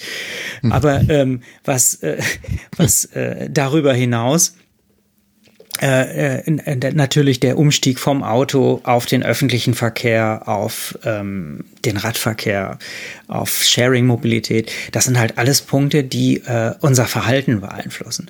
Und dementsprechend ist die Verkehrswende ähm, eine, eine komplexe Baustelle, wo es eben darauf ankommt, Strukturen, ähm, ökonomische Rationalitäten, aber auch konkretes äh, individuelles Verhalten zu ändern. Und das, äh, ja, das ist ein dickes Brett und äh, da haben wir ein paar Vorschläge gemacht, wie das funktionieren könnte. Der Tenor oder die Essenz der Erkenntnisse ist relativ klar und eine, ein mir sehr willkommenes äh, Fazit, denn letzten Endes kann man das runterdampfen auf der Verkehr muss eigentlich vollständig elektrifiziert werden. Und das ist nicht, äh, wir bauen irgendwie äh, Hybridgeschichten in unsere äh, Sechszylinder-Diesel, sondern äh, volle vollständige, umfassende, mit grünem Strom betriebene Elektrifizierung des kompletten Verkehrs. Alles, was nicht laufen oder Fahrrad fahren kann. So könnte man es fast runterbrechen, oder? Wenn du es aus der Energieperspektive machst, ist das ganz genau so. Und gerne können wir damit auf jeden Fall auch anfangen. Also es ist tatsächlich so, dass ähm, das Allermeiste im Verkehr elektrifiziert werden wird. Es gibt sicherlich immer noch Ausnahmen. Der Luftverkehr ist einer davon. Natürlich ähm, macht das den Luftverkehr auch zu einem besonders schwierigen Problem, weil der ähm, Luftverkehr äh, den stärksten Wachstumstrend von allen Verkehrsträgern hat. Äh, Im Luftverkehr ist eine Elektrifizierung nicht so leicht möglich. Da werden wir ähm, mit Synfuels äh, arbeiten müssen, von denen Sascha gerade erläutert hat, wie wenig energieeffizient die letztendlich sind. Wir müssen also kostbaren, erneuerbaren Strom einsetzen in, in sehr hohem Maße, um eben weiterhin äh, fliegen zu können. Und das zeigt gleichzeitig natürlich auch dort die Notwendigkeit der, der Reduktion an. Ähm, und wir werden sicherlich auch im, im Güterverkehr zu Teilen ähm, äh, noch äh, Alternativen äh, zur, äh, zum batterieelektrischen Fahren haben, aber das, äh, das batterieelektrische Fahren wird äh, im Straßenverkehr nach dem, äh, was wir in unseren Szenarien äh, im Szenariovergleich betrachtet haben, äh, äh, die dominante Rolle spielen, weil es einerseits der, ähm, der energieeffizienteste und äh, aber auch äh, nach heutigem Stand kosteneffizienteste Weg ist. Äh, so, äh, das alles, was die Straße betrifft. Ne? Was die Schiene angeht, äh, sind wir dort heute schon ganz, ganz weitgehend elektrisch. Da gibt es natürlich auch immer noch äh, nicht elektrifizierte Strecken, wo Dieselloks unterwegs sind und wo es natürlich äh, ähm, sinnvoll und notwendig ist, die äh, äh, schleunigst zu elektrifizieren, beziehungsweise da, wo es nicht äh, möglich ist, dann eben auch mit synthetischen Kraftstoffen zu arbeiten. Aber ähm, das ist eigentlich äh, das schon richtig, dass äh, was das Energiesystem angeht, ist die Elektrifizierung der Königsweg. Ähm, und ähm, das ist aber sicherlich nicht der einzige Pfeiler. Daneben sind eben die Pfeiler äh, Verkehrsvermeidung und Verlagerung noch recht große Baustellen. Aber ähm, ich kann gerne auch erst noch mal, ich schätze mal, dass du noch ein paar Fragen zum Thema Elektromobilität oder Elektrifizierung hast, äh, erstmal darauf eingehen. Also äh, für mich für mich stellt sich das eigentlich immer in, äh, so dar, dass dass man über den Preis den Kunden ziehen kann. Das heißt, ähm, die Mobilität, die am günstigsten ist, die wird vielleicht eher akzeptiert als die, die teuer ist. Ähm, ich sag mal, wir haben natürlich unser Mobilitätsverhalten die letzten Jahre verändert. Man sieht ja, äh, Leute reisen immer mehr mit dem Flugzeug. Warum? Mhm. Weil man mit dem Flugzeug deutlich günstiger unterwegs sein kann als noch vor Jahrzehnten, sage ich mal. Ja, und ähm, nicht umsonst ähm, ja, gibt's halt auch inländische Flüge von München nach Berlin, von München nach Hamburg anstelle äh, der Fahrt mit der mit der elektrischen Bahn. Ne, von daher ähm, sehe ich halt auch ein ziemlich großes Pro Problem damit oder darin, dass die falschen Sektoren oder ich sag mal die falschen Antriebe, äh, ich sag mal zu wenig kosten, zu günstig sind. Und damit wählt man eigentlich schon auch, ich sag mal, den klar, mein Geldbeutel ist mir der nächste, wählt man an der Stelle halt ähm, das geringere Übel für sich selbst aus. Ne? So, und ähm, da wäre vielleicht auch ein Thema, wenn jetzt Flugbenzin ist ja auch recht gut besteuert, ne? wenn man da einfach die, die ähm, Subventionen weglässt oder auch so Sachen gerade in Deutschland, dass der Diesel günstiger ist als das Benzin, ähm, dass man dort die Steuern, ich sag mal, entweder auf gleichem Niveau bringt oder zumindestens deutlich anhebt, beziehungsweise ähm, auch den Strom für Fahrzeuge günstiger macht. Ne? Im Augenblick äh, erleben wir ja den Trend, dass der Strom für Elektrofahrzeuge halt nach oben schießt ähm, und vielen ist eigentlich gar nicht klar, warum. Also das kann man eigentlich gar nicht erklären. Natürlich, äh, Infrastruktur muss aufgebaut werden und solche Säulen müssen sich rechnen und so weiter. Aber wenn ich mir anschaue, ich, ich kann hier zu Hause für 25 Cent die Kilowattstunde Strom beziehen und ich muss draußen an einem Schnelllader bis zu 70 Cent oder 80 Cent dafür bezahlen, äh, da stellt sich dann schon die Frage, warum ähm, soll ich dann auf ein Elektroauto umsteigen, wenn ein Diesel äh, zum Beispiel mit seinem vergünstigten Kraftstoff dort ich sag mal, mittlerweile schon einen Bruchteil kostet. Ne? Also wir reden hier nicht von äh, Kostengleichheit, sondern da ist ein Elektrofahrzeug teilweise ja. dreimal so teuer. Ja. Also das ist sicherlich ein, ein, ganz wichtiger Punkt, dass wir ähm, im Verkehr eine besonders große Preisverzerrung haben zugunsten fossiler Mobilität. Und das sind Subventionen.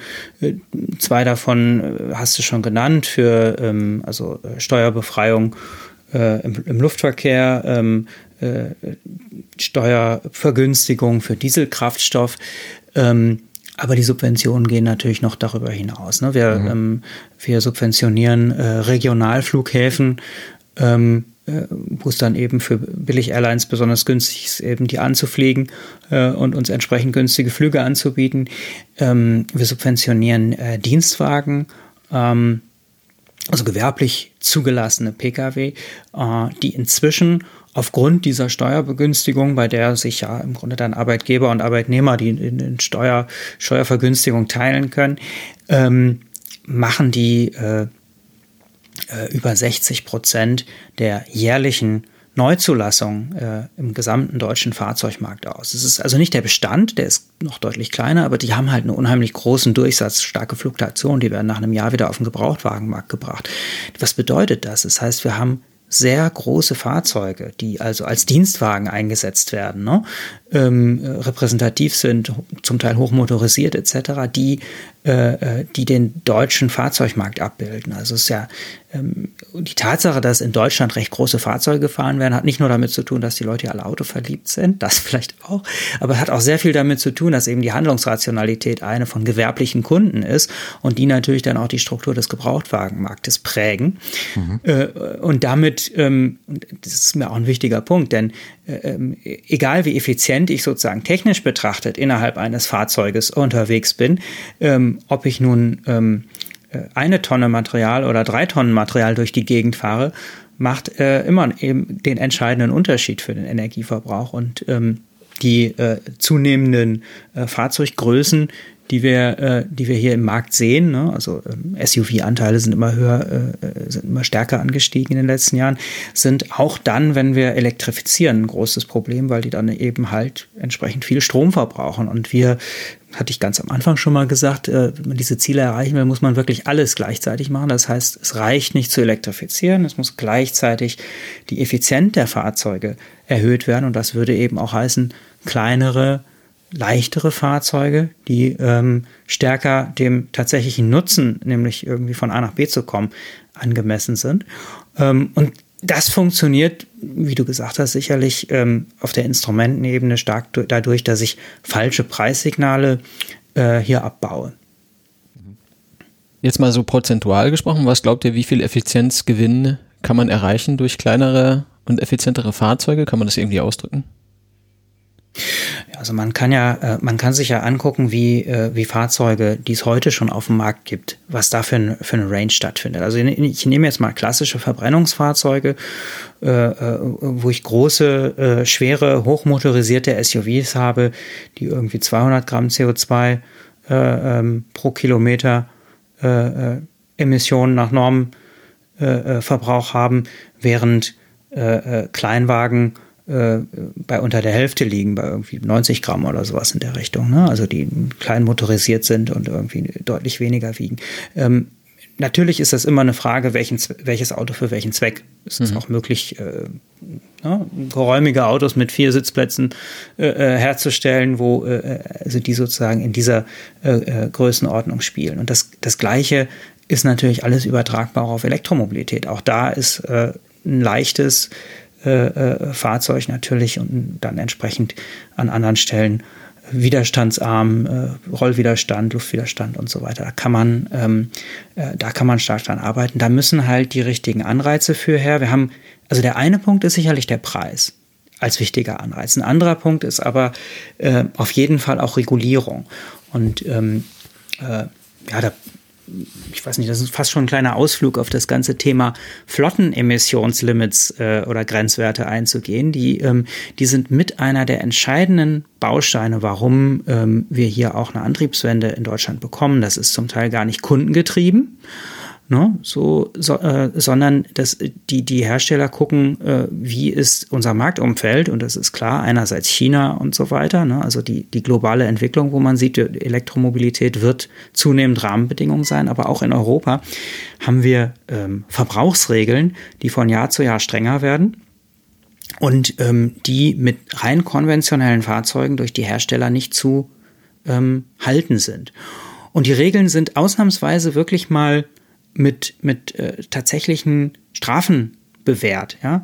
Also ich, ich, will gar nicht sagen, dass die Regeln gut sind, auf die Fußangeln gehe ich gleich noch ein, aber vom Prinzip her ist es so, wenn ich dann ein Auto verkaufe, das dann doppelt so viel verbraucht, wie es eigentlich dürfte, dann muss der Hersteller irgendwie 6000 Euro Strafe zahlen pro Fahrzeug. Mhm. Aber dann lohnt sich der Verkauf bei den kleinen Margen, die es da gibt, überhaupt nicht für den.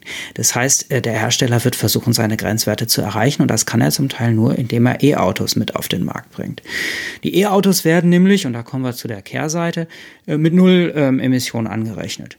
Kann man im logischen Sinne auch sagen, ja, ja, ähm, die Emissionen fallen ja im Energiesystem an, ne, da wo der Strom herkommt und zukünftig, wenn es dann mal wirklich 100% erneuerbar ist, toi, toi, toi, wo wir alle hinwollen, dann ähm, ist es ja auch äh, gerechtfertigt. Heute stimmt es natürlich nicht ganz. Ähm, aber genau diese, diese Nullemissionen ähm, äh, sind natürlich ein großer Anreiz äh, für die ähm, für die Autohersteller zu sagen, okay, wir bringen E-Fahrzeuge auf den Markt, die es uns erlauben, unseren, unseren Schnitt äh, unter die Grenzwerte abzusenken. Das heißt, dieses Instrument funktioniert, es ist nur nicht richtig ausbalanciert. Wir müssen das wesentlich strenger äh, basteln und wir müssen auch dafür sorgen, dass es innerhalb der Elektrofahrzeuge Steuerungsinstrumente gibt, die Effizienz belohnen. Denn heute zählt in dieser Regulierung jedes E-Fahrzeug gleich Null Emissionen, ganz egal, ob es viel oder wenig Strom verbraucht. Und äh, das ist jetzt, sagen wir mal, der nächste regulatorische Schritt, sobald wir einen größeren Anteil E-Fahrzeuge im Markt haben, brauchen wir dann die entsprechenden Anreize, dass die E-Fahrzeuge auch effizient werden. Also, wenn ich jetzt äh, darüber nachdenke, effizientere und leichtere Fahrzeuge zu bauen, spreche ich ja davon, dass ich vorhandene ersetze durch etwas Besseres. Wenn ich davon rede, Elektroautos in den Markt zu bringen, spreche ich auch davon, Fahrzeuge, die jetzt schon bestehen, zu ersetzen. Die Fahrzeuge, die da ersetzt werden, die verschwinden ja nicht einfach magisch Blöderweise. Ja, nur weil ich jetzt keinen großen SUV mehr fahre mit einem Sechszylinder Diesel, sondern vielleicht ein bisschen was kompakteres, voll elektrisches, was mir das gleiche letzten Endes bringt, ähm, ist ja dieser SUV nicht weg. Ja, diese Verbrennungsfahrzeuge, glaube ich, werden noch eine ganze Weile das, das äh, Verkehrsbild irgendwie prägen, denn die sind ja schon mal da. Und die, die sie jetzt nicht mehr mhm. besitzen, äh, lassen sie nicht verschwinden, sondern verkaufen sie an andere Leute, die sie halt dann morgen besitzen. Was machen wir mit den Verbrennern, solange sie noch unterwegs sind auf unseren Straßen?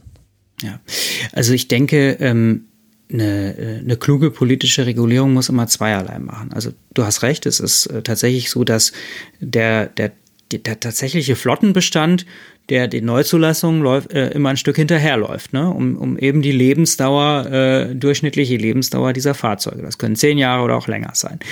Und äh, wenn die Frage ist, was machen wir mit diesen Fahrzeugen, ohne sie alle zwangsweise zu verschrotten, äh, wäre natürlich die Möglichkeit zu sagen, na na, die dürfen schon weiterfahren, aber die müssen dann halt mit Zündfuels fahren. Mhm. Das heißt, genauso wie wir sagen können, wie kriegen wir die Elektroautos in den Markt? Entweder wir kriegen sie in den Markt, indem ich ähm, die richtigen Preise setze, indem ich sage, ich subventioniere sie, ich, ich ähm, verteuere äh, die fossilen Kraftstoffe, ich mache es attraktiver, äh, die, die, die Fahrzeuge zu kaufen, oder ich äh, setze äh, Regeln für die Emissionen, so wie, wie ich das gerade berichtet hatte, oder ich mache es wie inzwischen immer mehr Länder, die sagen, wir, wir machen eine Zulassungsdeadline. Ab 2030 35 äh, keine ähm, Verbrennungsfahrzeuge mehr auf den Markt.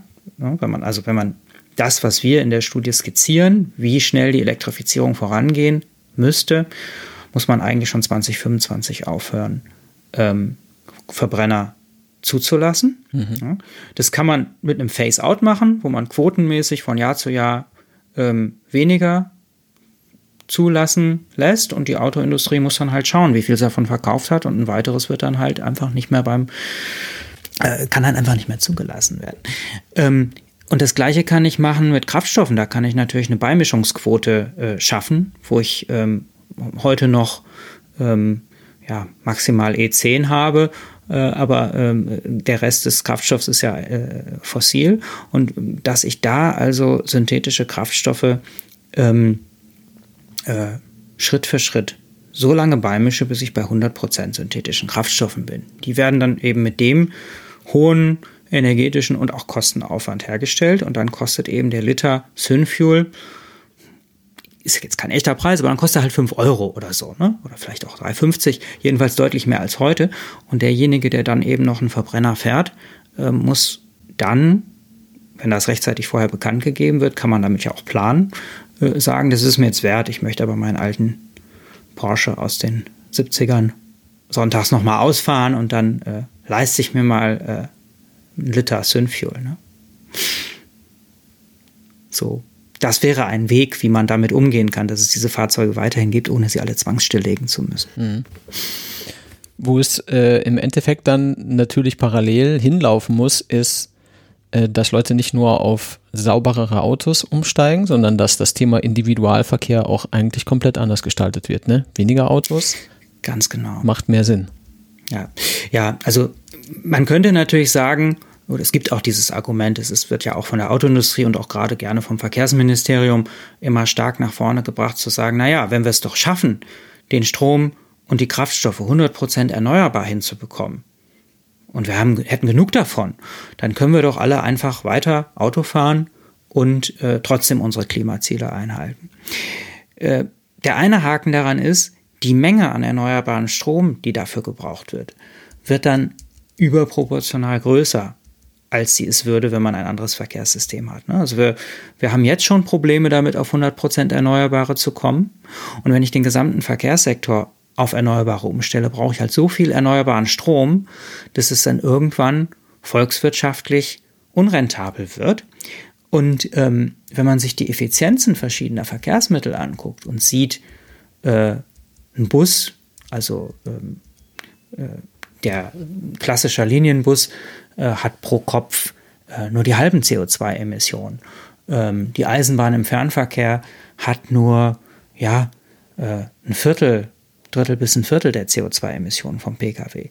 Ja, das heißt, das sind, das sind tatsächlich die deutlich effizienteren Verkehrsmittel. Im Radverkehr äh, haben wir gar keine CO2-Emissionen. Jetzt muss man zugegebenermaßen sagen, der Radverkehr wird von der von der Kilometermenge des Verkehrs ähm, leider den Autoverkehr nicht in den wesentlichen Punkten ersetzen können, sondern eher im, in den lokalen Bezügen. Mhm. Komme ich gleich noch drauf. Aber äh, der entscheidende Punkt ist, dass, ähm, dass wir, wenn wir diese Klimaziele tatsächlich realistisch erreichen wollen, dann müssen wir auf beides setzen. Dann müssen wir sagen, okay, so viel Verkehr wie geht erstmal einsparen gar nicht stattfinden lassen. Das ist das, was wir jetzt zum Beispiel machen. Wir sitzen hier alle an verschiedenen Orten zu Hause vor unseren Rechnern und sprechen äh, über ein Videokonferenzsystem miteinander. Äh, das äh, mache ich seit März äh, äh, auf der Arbeit äh, durchgehend und es funktioniert erstaunlich gut. Und daran sieht man, wie viel, ähm, wenn man es nur will, wie viel Einsparmöglichkeiten von Verkehr dadurch bestehen, dass ich Homeoffice, Telekonferencing mache.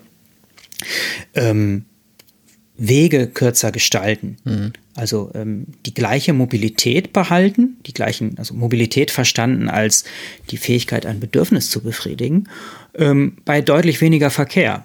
Also zum Beispiel, ich möchte einkaufen und habe eine Einkaufsliste und wenn ich jetzt das Glück habe, ähm, hier in meinem Quartier einen Supermarkt zu haben, der genau die Produkte hat, dann brauche ich zu Fuß fünf Minuten. Wenn ich ähm, leider diesen Supermarkt nicht habe, muss ich ins Auto steigen und an den Stadtrand fahren und dort in ein großes Einkaufszentrum fahren, dann äh, muss ich zehn Kilometer mit dem Pkw fahren. Und jetzt eine Stadtstruktur zu schaffen, die das Erstere begünstigt, dass ich überhaupt viel kürzere Wege habe, ist natürlich auch ein wichtiger Punkt, um Verkehr überhaupt erst gar nicht entstehen zu lassen. Mhm. So, das ist, das ist der erste Baustein, der hat einerseits mit so schönen Dingen wie Digitalisierung und Homeoffice zu tun. Ich glaube, da sind wir durch das letzte Jahr ähm, ein ganzes Stück vorangekommen, so tragisch das die Rahmenbedingungen dafür sein mögen. Ja, haben alle viel gelernt, glaube ich. Äh, und, ähm, und das zweite mhm. ist ein dickes Brett, also Stadtstrukturen so umzubauen. Aber mhm. ähm, äh, da machen sich auch einige dran. Also ähm, beispielsweise Anne Hidalgo, die ähm, Bürgermeisterin von Paris, die gerade wiedergewählt wurde, mit ihrem Programm zu einer Verkehrswende, hat sich auf die Fahnen geschrieben, die Stadt der 15 Minuten zu schaffen. Also da ist zu ermöglichen, alle Grundbedürfnisse, die ich habe, zur Schule, zum Amt zu gehen, zum Einkaufen, äh, zur Arbeit und so weiter, im Prinzip in 15 Minuten befriedigen zu können und dafür erst gar nicht ins Auto steigen zu müssen. Also eine mhm. Stadt der kurzen Wege. Und ähm, da muss man auch früh mit anfangen, weil Stadtstrukturen sind äh, träge und äh, der Umbau ist äh, nicht leicht, aber äh, das ist ein, sicherlich ein wichtiger Baustein. Und dann der zweite wichtige Baustein ist dann Verkehrsverlagerung, also das, was ich gerade schon kurz angesprochen hatte, eben die Verkehre, ähm, soweit es geht, vom Auto auf den Umweltverbund, also bestehend aus öffentlichem Verkehr, Radverkehr, zu Fuß gehen, Sharing-Mobilität zu verlagern. Und ähm, äh, das ist sicherlich auch ein dickes Brett. Dass, ähm, dass es funktionieren kann, sehen wir in vielen guten Beispielen. In Städten, in, erstmal in Großstädten gegenüber dem Land sehen wir sowieso, wo der öffentliche Verkehr gut ausgebaut ist. Ähm, wo äh, alle drei Minuten eine U-Bahn fährt, haben deutlich weniger Leute ein eigenes Auto, weil sie es eben nicht brauchen, weil äh, ihre Handlungsrationalität, wie komme ich schnell und bequem von A nach B, äh, dadurch einfach eine andere ist. Und jetzt kann man natürlich sagen, ich muss solche Verkehrssysteme, die bequemes von A nach B kommen, ermöglichen, muss ich möglichst flächendeckend schaffen. Wie kann das gelingen? Ähm, was, den, was den Ausbau des öffentlichen Verkehrs angeht, müssen, müssen halt Städte, Länder und Bund stark investieren. Ne? Also von der U-Bahn äh, über die Straßenbahn, Regionalbahn, Fernverkehr ähm, ist da ein Potenzial, ähm, das äh, nur ge gehoben werden kann, wenn man, wenn man massiv in den, äh, in den Ausbau des öffentlichen Verkehrs investiert. Das bedeutet also neue Schienennetze bauen, äh, neue Fahrzeuge, neues Personal. Ähm, das ist in, da sind wir mal davon ausgegangen in der Studie, dass wir in den nächsten äh, 15 Jahren etwa den, den öffentlichen Verkehr vom Volumen her verdoppeln können, wenn ähm, die heutigen Investitionen, die da stattfinden, verdoppelt bis verdreifacht werden pro Jahr. Und ähm, ist also durchaus ein ein attraktives öffentliches Investitionsprogramm, gerade auch vor dem Hintergrund, dass man sagt, was passiert denn mit der Autoindustrie, kann man sehen, auf der anderen Seite gibt es durchaus Bereiche, in denen, äh, in denen im Mobilitätssektor dann äh, riesige Wachstumsmärkte sind. So, ähm, daneben der Ausbau des Radverkehrs und die, die Möglichkeit, überall mit dem Fahrrad hinzukommen, äh, sieht man ja an Beispielen wie äh, den Niederlanden äh, oder Kopenhagen, dass, ähm, dass das äh, dazu führen kann, dass zum Beispiel jeder zweite bis dritte Weg mit dem Fahrrad zurückgelegt wird und nicht wie in vielen deutschen Städten nur jeder zehnte Weg. Ähm, und um das, um da hinzukommen, ähm, muss man den Straßenraum umverteilen. Heute gehört der Straßenraum im Wesentlichen dem Auto. Einerseits von der Geschwindigkeit her, ne, Tempo 50 in den Städten. Ähm, andererseits von der Frage, wie ist der strukturiert? Ne? Ich habe vielfach keine geschlossenen Radnetze. Ich komme irgendwo auf die Straße und muss mich dann neben Lkw und schnellen Autos behaupten. Und mhm. die Schlüsselfrage ist immer, ein sicherer Radverkehr ähm, äh, ist ein Radverkehr, wo Menschen zwischen 8 und 80 Jahren sich sicher mit dem Fahrrad im Straßenraum bewegen können. Ne? Also mhm. wenn man sich so die Frage stellt, würde ich äh, meine Kinder oder würde ich meine Großeltern auf die, aufs, aufs Fahrrad setzen hier, äh, dann kann ich gucken, ist das ein sind das vernünftige Rahmenbedingungen für den Radverkehr. Und da haben wir sicherlich noch einen weiten Weg zu gehen. Ähm, aber wir haben da viele internationale Beispiele, die uns schon zeigen, dass das funktionieren kann.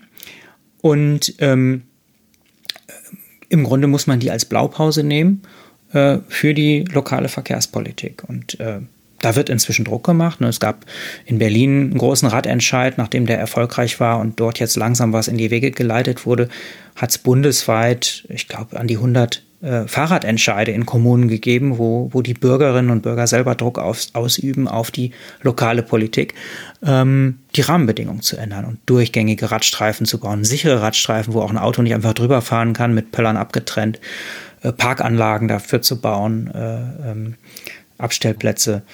Äh, Vorfahrtsregelungen an Ampeln, damit man auf eine Kreuzung kommt und da auch nicht dem Autoverkehr in Konflikt gerät. Da gibt's äh, ja massive äh, Möglichkeiten. Ja, da, da bin ich als, als Kölner natürlich bei dem Thema sichere Radinfrastruktur und keine Angst im, im Fahrradverkehr auf den Straßen in Köln äh, genau die richtige Person, die dir da zustimmt. Ähm, ich würde vielleicht gern zu dem Thema, äh, was äh, Reduktion des Autoflottenanteils hm. bei uns äh, im, in Deutschland angeht, ein paar Zahlen dran machen, die auch bei euch in der Studie drin stehen. Und zwar haben wir aktuell ungefähr 47 Millionen Fahrzeuge, Pkw, und ihr sprecht, dass wir innerhalb von 50 äh, 15 Jahren, also bis 2035, auf 28 Millionen Fahrzeuge reduzieren müssen ähm, und ungefähr die Hälfte des Pkw-Verkehrs reduzieren und diese Hälfte des Verkehrs durch den eben Umweltverbund, ÖPNV etc. auffangen müssen. Aber in Städten genau. brauchen wir sogar nur noch ein Drittel des aktuellen ähm, Flottenwertes. Und ich finde, das zeigt sehr schön auf, dass das nicht eben mal, ja gut, dann ähm, fahren halt ein paar Leute weniger Auto ist, sondern das ist wirklich ein, ein großes Ding mit richtiger Tragweite, wo man mal umdenken muss, oder? Genau. Also das, äh, das ist tatsächlich, so wie wir es skizziert haben, extrem ambitioniert. Ähm, und wir haben es aber auch genau deshalb aufgeschrieben, weil wir gesehen haben, wenn wir, wenn wir die Emissionen äh, eben in diesem Umfang reduzieren wollen, ähm, dann müssen wir einen, einen, ausgewogenen Mix an Maßnahmen durchführen. Ich kann äh, theoretisch natürlich sagen, ich tue in dem einen Bereich alles und in anderen Bereichen gar nichts. Und wir haben eben versucht zu sagen, wir bauen die Erneuerbaren zu einem sehr hohen Maße aus, nicht exorbitant, also dass es unrealistisch wird, aber bis zu einem bestimmten Maß. Und wenn ich dieses Maß als, als sozusagen auch verfügbare Menge an Energie sehe und dann gucke, wie kann ich dann in den einzelnen Sektoren damit umgehen, ist im Verkehrssektor tatsächlich das, was wir gesagt haben, ja, wir elektrifizieren die Mobilität komplett, aber wir müssen eben auch den Autoverkehr in etwa halbieren, damit wir äh, mit energieeffizienteren Fortbewegungsmöglichkeiten die Menge des benötigten, der benötigten Energie so weit wie möglich runterbekommen. Und das hat ja, ich sag mal, positive Nebeneffekte ähm, von Luftschadstoffen über Lärm, Lebensqualität in Städten, die Nutzung von öffentlichem Raum, die Frage, ähm, ja, wie man sich bewegen kann und wie man sich irgendwo wohlfühlt. Das heißt, es sind, das sind schon Sachen, die über das Klimathema hinausgehen und die für viele Leute aber schwer vorstellbar sind, weil wir eben so lange diese, diese äh, fahrtabhängige, autoabhängige Entwicklung hatten. Ähm, in Städten kann ich mir das auch gut und realistisch vorstellen. Man braucht natürlich dann Politikinstrumente, die das anreizen. Also viele Leute, die haben heute ein Auto in Städten, würden aber auch ohne Auto klarkommen.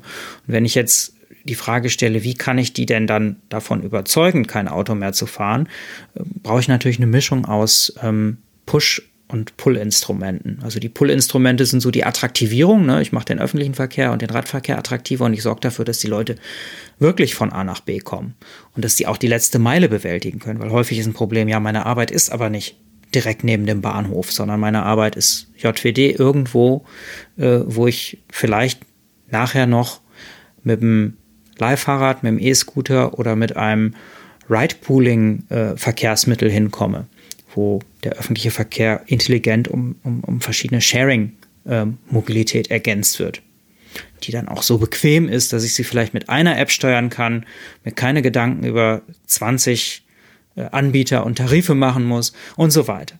Und dass ich sozusagen das öffentliche Verkehrssystem so komfortabel wie möglich ausbaue und dann, und aber auch nur dann, ist es möglich zu sagen, okay, und jetzt an der anderen Stelle versuchen wir jetzt mal reale gesellschaftliche Kosten einzupreisen und sagen, äh, warum sollte es denn möglich sein, mitten in einer Großstadt für eine Bearbeitungsgebühr von 30 Euro sein privates Auto in den Straßenraum zu stellen? Wenn ich diese Fläche als äh, Wohnfläche oder Garage oder sonstigen mhm. öffentlichen Raum mieten würde, hätte ich wesentlich höhere Kosten, die äh, eher so in Größenordnung über 1000 Euro im Jahr liegen würden. Und dann muss man sich da natürlich rantasten und muss sagen, okay, wir brauchen andere. Das ist übrigens äh, ein Bundesgesetz, was es momentan verhindert. Ne? Also Parken im öffentlichen Raum ist quasi ein, ein Recht von Anwohnerinnen und Anwohnern.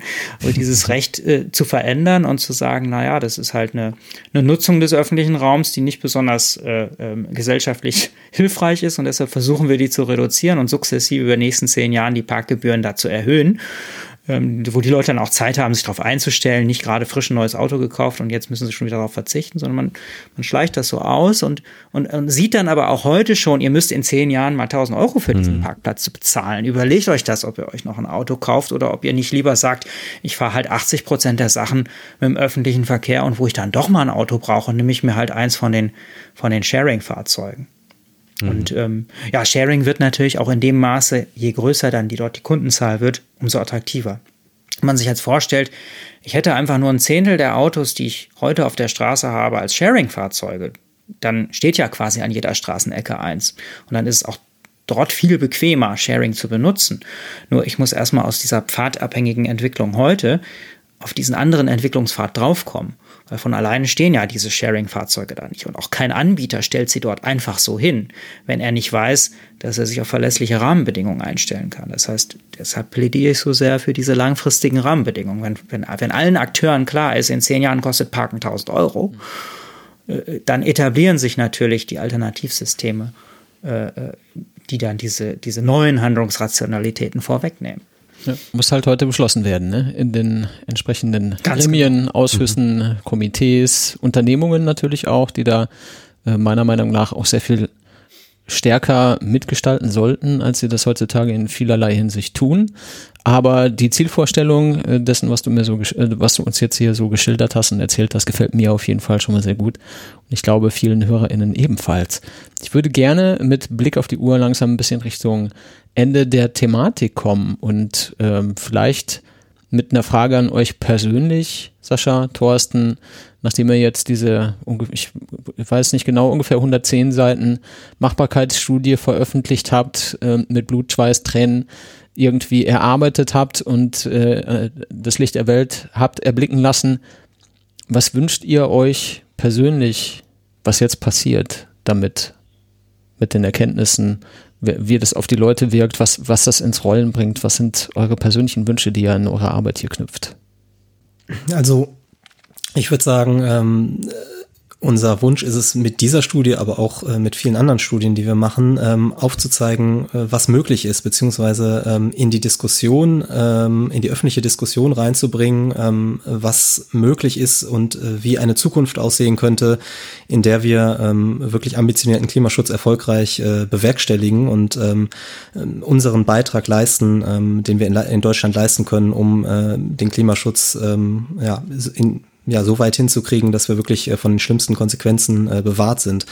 Ähm, das heißt, ähm, jede so eine Studie ist immer ein Versuch, ähm, ja, Wissen und, und einen Kenntnisstand ähm, in die Öffentlichkeit zu bringen und auch Diskussionen ähm, vor allem auch äh, und, und äh, ja, Diskussionen, die sachlich äh, auf, auf, auf Sachkenntnissen basieren, äh, anzustoßen. Ja? Also äh, zum Beispiel äh, ist es nicht so, dass äh, wir als Wuppertal-Institut fordern, dies und das müsse geschehen, eine Halbierung der, der Verkehrsleistung von Pkw äh, oder äh, CO2-Neutralität halt bis 2035, das fordern wir nicht, sondern ähm, wir wollen aufzeigen, wenn das das gesellschaftliche Ziel ist und mhm. es gibt gute Gründe zu sagen, unser gesellschaftliches Ziel sollte sein, möglichst schnell die CO2-Emissionen runterzubekommen, dann müssten wir uns in diese Richtung bewegen, dann müssen wir diese Maßnahmen ergreifen und äh, insofern hoffen wir mit der Studie oder ist es meine Hoffnung, dass wir diese Diskussion ähm, was müsste geschehen, wenn wir dieses Ziel erreichen wollen, ähm, das zu informieren und äh, ähm, der Gesellschaft zu helfen, einen, einen, guten Weg zu finden beim Klimaschutz, ähm, in, indem sie versteht, was, was müsste wirklich geschehen, wenn wir die Ziele, zu denen wir uns eigentlich international verpflichtet haben, auch ähm, zu erreichen. Das heißt nicht, dass alles eins zu eins so umgesetzt werden muss, wie wir das sagen, aber äh, oder wie wir das in der Studie ähm, beschreiben, aber ähm, es wäre halt äh, wünschenswert, wenn ja, äh, dass einfach die Studie dabei hilft, äh, gute Klimaschutzpolitik äh, in Deutschland in den nächsten Jahren ähm, äh, umzusetzen und eine ähm, ambitioniertere Klimaschutzpolitik als die, die wir bisher haben, weil die einfach nicht kompatibel ist mit äh, den Zielen, die wir als Gesellschaft haben, als Weltgemeinschaft haben und die Ziele, die wir uns auch im Pariser Klimaschutzabkommen gesetzt haben. Ja. kann ich mich auf jeden Fall anschließen. Ähm, was ich noch ergänzen würde, ist vielleicht äh, den großen Scope, also wirklich den weiten Blick, den eine solche Studie bietet. Also tatsächlich sektorübergreifend, aber auch innerhalb jedes einzelnen Sektors die verschiedenen Maßnahmenfelder wirklich zusammen in, in den Blick zu nehmen.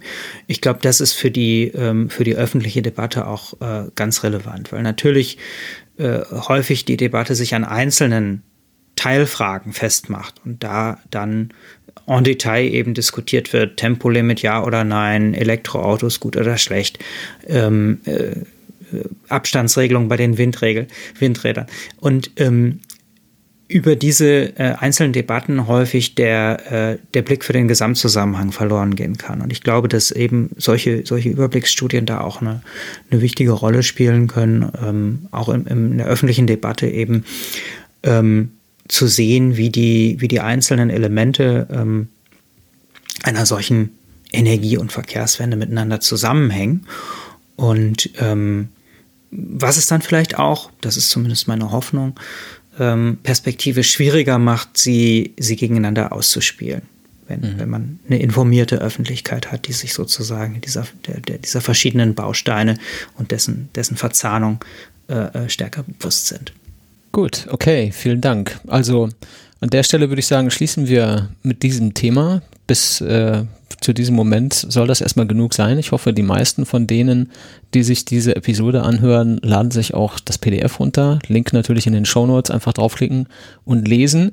Äh, man kann sich da auch sehr schön auch kurzfristig mit beschäftigen. Am Anfang mhm. dieser Studie gibt es eben so diese, ich glaube, ungefähr 20 Seiten Zusammenfassung, der Überblick so über das große Ganze ähm, allein das ist an vielen Stellen schon sehr aufschlussreich und dann hat man auch ausreichend Lust, den Rest in der Tiefe noch zu lesen und die ganzen Zusammenhänge vielleicht besser zu verstehen, als man das bisher hatte. Ich glaube, zumindest das Ziel ist auf jeden Fall irgendwo erfüllt. Man hat einen viel weiteren Blick auf viel mehr Themen, die man vielleicht vorher gar nicht so im Blick hatte als Otto Normalverbraucher, wie man früher gesagt hat. Weiß gar nicht, was da so der das Synonym für den normalen Menschen heutzutage so ist, keine Ahnung.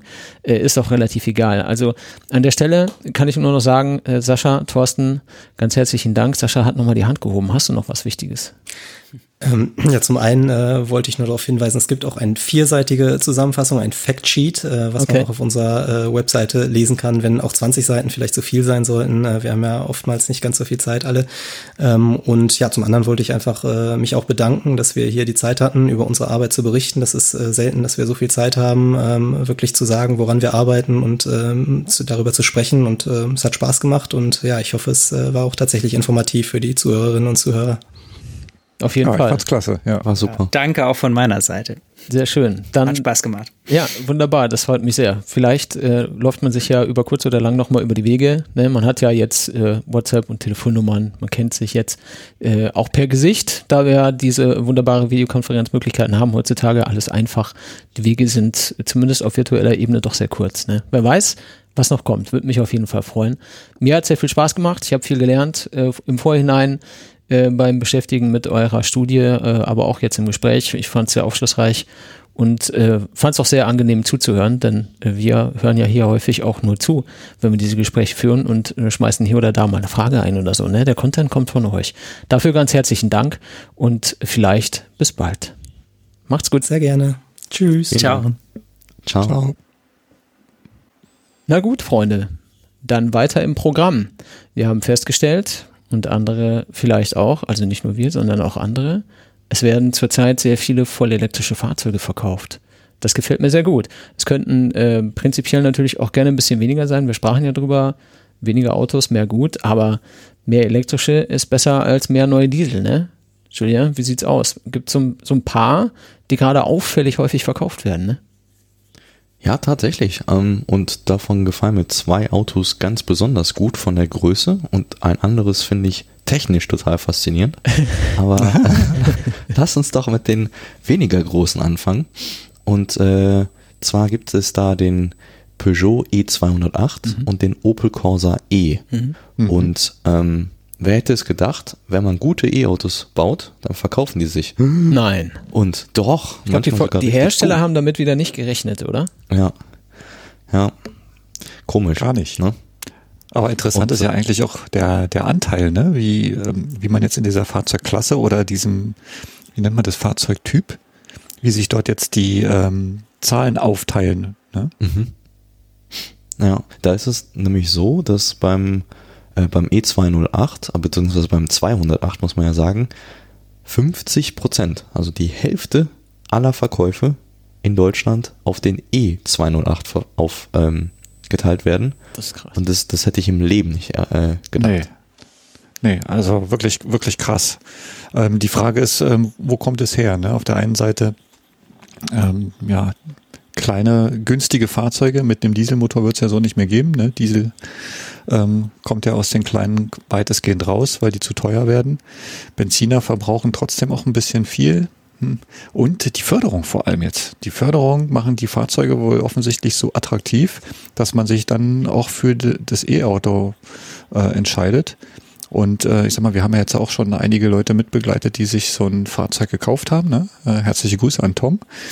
Ähm, von daher, wie soll ich, äh, hm, ja, äh, wie soll man da dann noch die anderen Marken kaufen oder die anderen äh, äh, Antriebsvarianten, genau. Ja, ja, ich glaube, das, das ist halt, was wir halt auch immer wieder mal sagen zwischendurch, was natürlich auch immer eine Rolle spielt. Gerade die kleinen Fahrzeuge sind die, die am wenigsten Fahrspaß verursachen, wenn sie nicht elektrisch sind. Ne? Die haben kleine, wenig durchzugsstarke Motörchen, und sind halt fiese Rumpelkisten unter Umständen. Äh, und die zu elektrifizieren, da gab es doch mal vor Jahren eine Hörergeschichte, ähm, das war jemand, der einen VW abfuhr und hatte den in der Werkstatt und hat zum äh, Überbrücken als Leihwagen VW E-Up bekommen. Und danach hat er sein repariertes Auto verkauft und hat ein E-Up gekauft, weil er sich gesagt hat, äh, das ist ein so viel besseres Auto mit einem E-Antrieb. Ja, und ich glaube, es gilt für viele. Es gilt natürlich prinzipiell immer für Autos, das wissen wir, das sagen wir ja häufig, aber gerade für, für die kleinen Dinger, die eigentlich gar nicht so richtig Bock machen zu fahren, ist halt ein E-Antrieb einfach nur ein Segen in jeder Hinsicht. Dazu kommt natürlich auch, dass bei einem Auto, wo man von einem Kaufpreis inklusive Mehrwertsteuer von sag mal 30, 35.000 Euro spricht, der Bonus ja immer noch 9.500 ist, ähm, von einem viel größeren Kuchenstück ähm, da äh, ja ausgeht, was dann vom, Fahrpre äh, vom, vom Kaufpreis abgeht. Ähm, also einen viel höheren Impact. Und da ist es ja so, dass der E208 äh, abzüglich der Prämie auf dem gleichen Kostenniveau ist eben wie der 208 teils. Je nach Wahnsinn, Ausstattung oder? bereinigt. Ne? Ja. Und vor allem, wenn man dann noch schaut, ähm, was dann Händler auch bereit sind anzubieten. Ne? Also ich habe jetzt gerade auch äh, mit einem Kollegen gesprochen und äh, der hat mir auch so gesagt, ja, hier bei dem einen Wagen, gerade jetzt im Opel, da sind 13.000 Euro abgezogen worden im Summe. Und das macht den Wagen natürlich schon sehr, sehr attraktiv im Vergleich. ne? Ja, oder man hat halt diese ähm, Nachbarn oder so, die sich einfach ganz unverhofft einfach mal ein E-Auto äh, in die Garage stellen, ohne vorher eins gehabt zu haben. Ne? Von daher. Ich finde es ja immer wieder spannend trotzdem, dass, ähm, ne, wir hatten es ja gerade schon mit diesem, da baut man ein E-Auto, das ist gut und die Leute wollen das, ne? wie gesagt, wer hätte es gedacht. Aber wenn wir uns angucken, ähm, der Peugeot E208 und auch der Corsa E, der übrigens 30 Prozent äh, an E-Anteil hat, rein elektrisch, ähm, die sind ausgegangen davon, dass sie 10 Prozent ihrer gesamten Produktion auf rein elektrisch verteilen werden und es hieß seiten Peugeot Management, ja, bei Bedarf könne man auf 20 Prozent gehen. Und jetzt sind wir einfach beim Fünffachen von dem, wovor sie initial ausgegangen sind. Und ähm, ich, ich frage mich ja, ich würde gerne mal wissen, was in so einem Meetingraum abgeht, wenn da Leute sitzen, die, die von 10 Prozent ausgehen und auf einmal merken so, oh Mist, die Benziner, die verkaufen sich ja nur noch viel weniger als die E-Autos. Und die Nachfrage ist da. Und jetzt? Ich stelle mir das immer ganz gern vor, aber letzten Endes ist es, ist es mal wieder so, wenn ein gutes Produkt da ist und der Preis stimmt, dann wird das Ding gekauft. Und vielleicht auch ein Indiz dafür, dass es jetzt echt mal vielleicht losgeht, dass wir jetzt an einem Punkt sind, wo die Autos eine Leistung und einen Preis haben mit der Förderung, wo die Leute sagen, alles klar, ich bin dabei, ich fahre elektrisch. Und das ist der Hammer. Ja, um das weiter zu fördern, ist ja glücklicherweise nicht nur der Umweltbonus, sondern auch die Innovationsprämie verlängert worden. Ne? Da hat man jetzt noch länger was davon. Im Topf ist noch genug Geld, dass äh, gerne sich jeder noch so ein Fahrzeug angucken und ausprobieren kann. Und äh, mhm. der Rat bleibt natürlich immer der klassische, äh, fahrt mal zum Händler, probiert's mal aus, setzt euch mal rein. Dann werdet ihr schon sehen, womit ihr wieder nach Hause fahrt, über kurz oder lang. Also eigentlich gibt's nicht viele Alternativen. Und mhm. es gibt einfach, es gibt, ganz ehrlich, es gibt faktisch kein Argument, für einen Diesel oder einen Benziner 2020. Es gibt keins. Und jeder, mhm. der eins hat, der muss sich das womöglich relativ schnell äh, zerblasen lassen von jedem beliebigen Gesprächsteilnehmer. Ja, und zerblasen ist auch ein gutes Stichwort, weil es das andere Auto, das sich auch gut verkauft jetzt wahrscheinlich. Ja, genau. Ne? Ja, ja ähm, und zwar bei einer ganz, ganz anderen Käuferschaft. Wir reden hier vom Porsche Taycan. Mhm. Mhm. Ähm, und äh, da ist es so, dass wir schon bei fast 10% der Gesamtverkäufe von Porsche sind, die auf den Taycan entfallen. Und man geht dieses aller. Jahr. Ne? 10% aller Verkäufe. Das, das ja. muss man sich mal auf der Zunge zergehen lassen. Das ist brutal. Also man muss dazu sagen, Porsche hat natürlich wenige Modelle ja, äh, für, für, äh, für einen Hersteller, aber dennoch ist 10% verdammt viel. Ähm, und äh, bis Ende des Jahres wollen sie 20.000, äh, mehr als 20.000 laut CEO Oliver Blume absetzen. Und sie haben im ersten Halbjahr zwei, äh, 4.500 abgelegt. Mhm. Das heißt, da gehen die nochmal von, einem, von einer weiteren Steigung aus. Und das ist jetzt kein Auto, was günstig ist. Das ist vor allem kein Auto, was auf eine Käuferschaft äh, trifft, die sagt, ja gut, Antrieb ist mir wurscht oder ich, ich brauche nicht dieses Geblubber oder so oder Fahrgeschäften sind mir egal. Und ich finde, das sendet nochmal ein ganz, ganz, ganz anderes ähm, Signal, dass auch im hochpreisigen Segment, wo vielleicht ja Benzin im Blut, Diesel im Blut oder was man sonst im Blut haben kann, noch wichtig ist, auch Elektro jetzt dermaßen ankommt in einem, ja, ich sag mal, konservativeren, oberen Marktniveau. Finde ich total spannend. Mhm. Elektronen fließen halt einfach besser. Ja, ich finde das auf jeden Fall sehr begrüßenswert. Ne? Also der, der Taycan macht da auf jeden Fall eine sehr gute Figur, weil er eben auch viele Dinge richtig macht, die man als Porsche-Kunde von so einem Porsche erwartet. Ne? Da ist das Ding mit dem Sound offensichtlich für viele auf einmal äh, gar nicht mehr so das Hauptargument, ne? dass, dass, dass das Auto so klingt, wie ein Porsche klingt. Scheint gar nicht mehr so unfassbar wichtig zu sein, wenn man dann mal merkt, äh, was tatsächlich geht und wie blass manch Verbrenner eben neben der Leistung aussieht. Wenn du dann eben so einen Porsche hast wie den Taycan, der äh, fahrdynamisch halt dann auch einfach eine, eine Klasse hat, die so ein Auto haben sollte, äh, ohne da großer Fan von zu sein oder das groß promoten zu wollen, äh, ist meiner Meinung nach äh, gar nicht so wichtig, ehrlich gesagt, im äh, Straßenverkehr, äh, dass der fährt wie ein Porsche. Äh, wenn man aber dann tatsächlich so Hobbys frönt, wie ich fahre mal auf einer Rennstrecke und will dann auch Spaß haben mit dem Fahrzeug, dann ist das natürlich das Geld auch wert am Ende.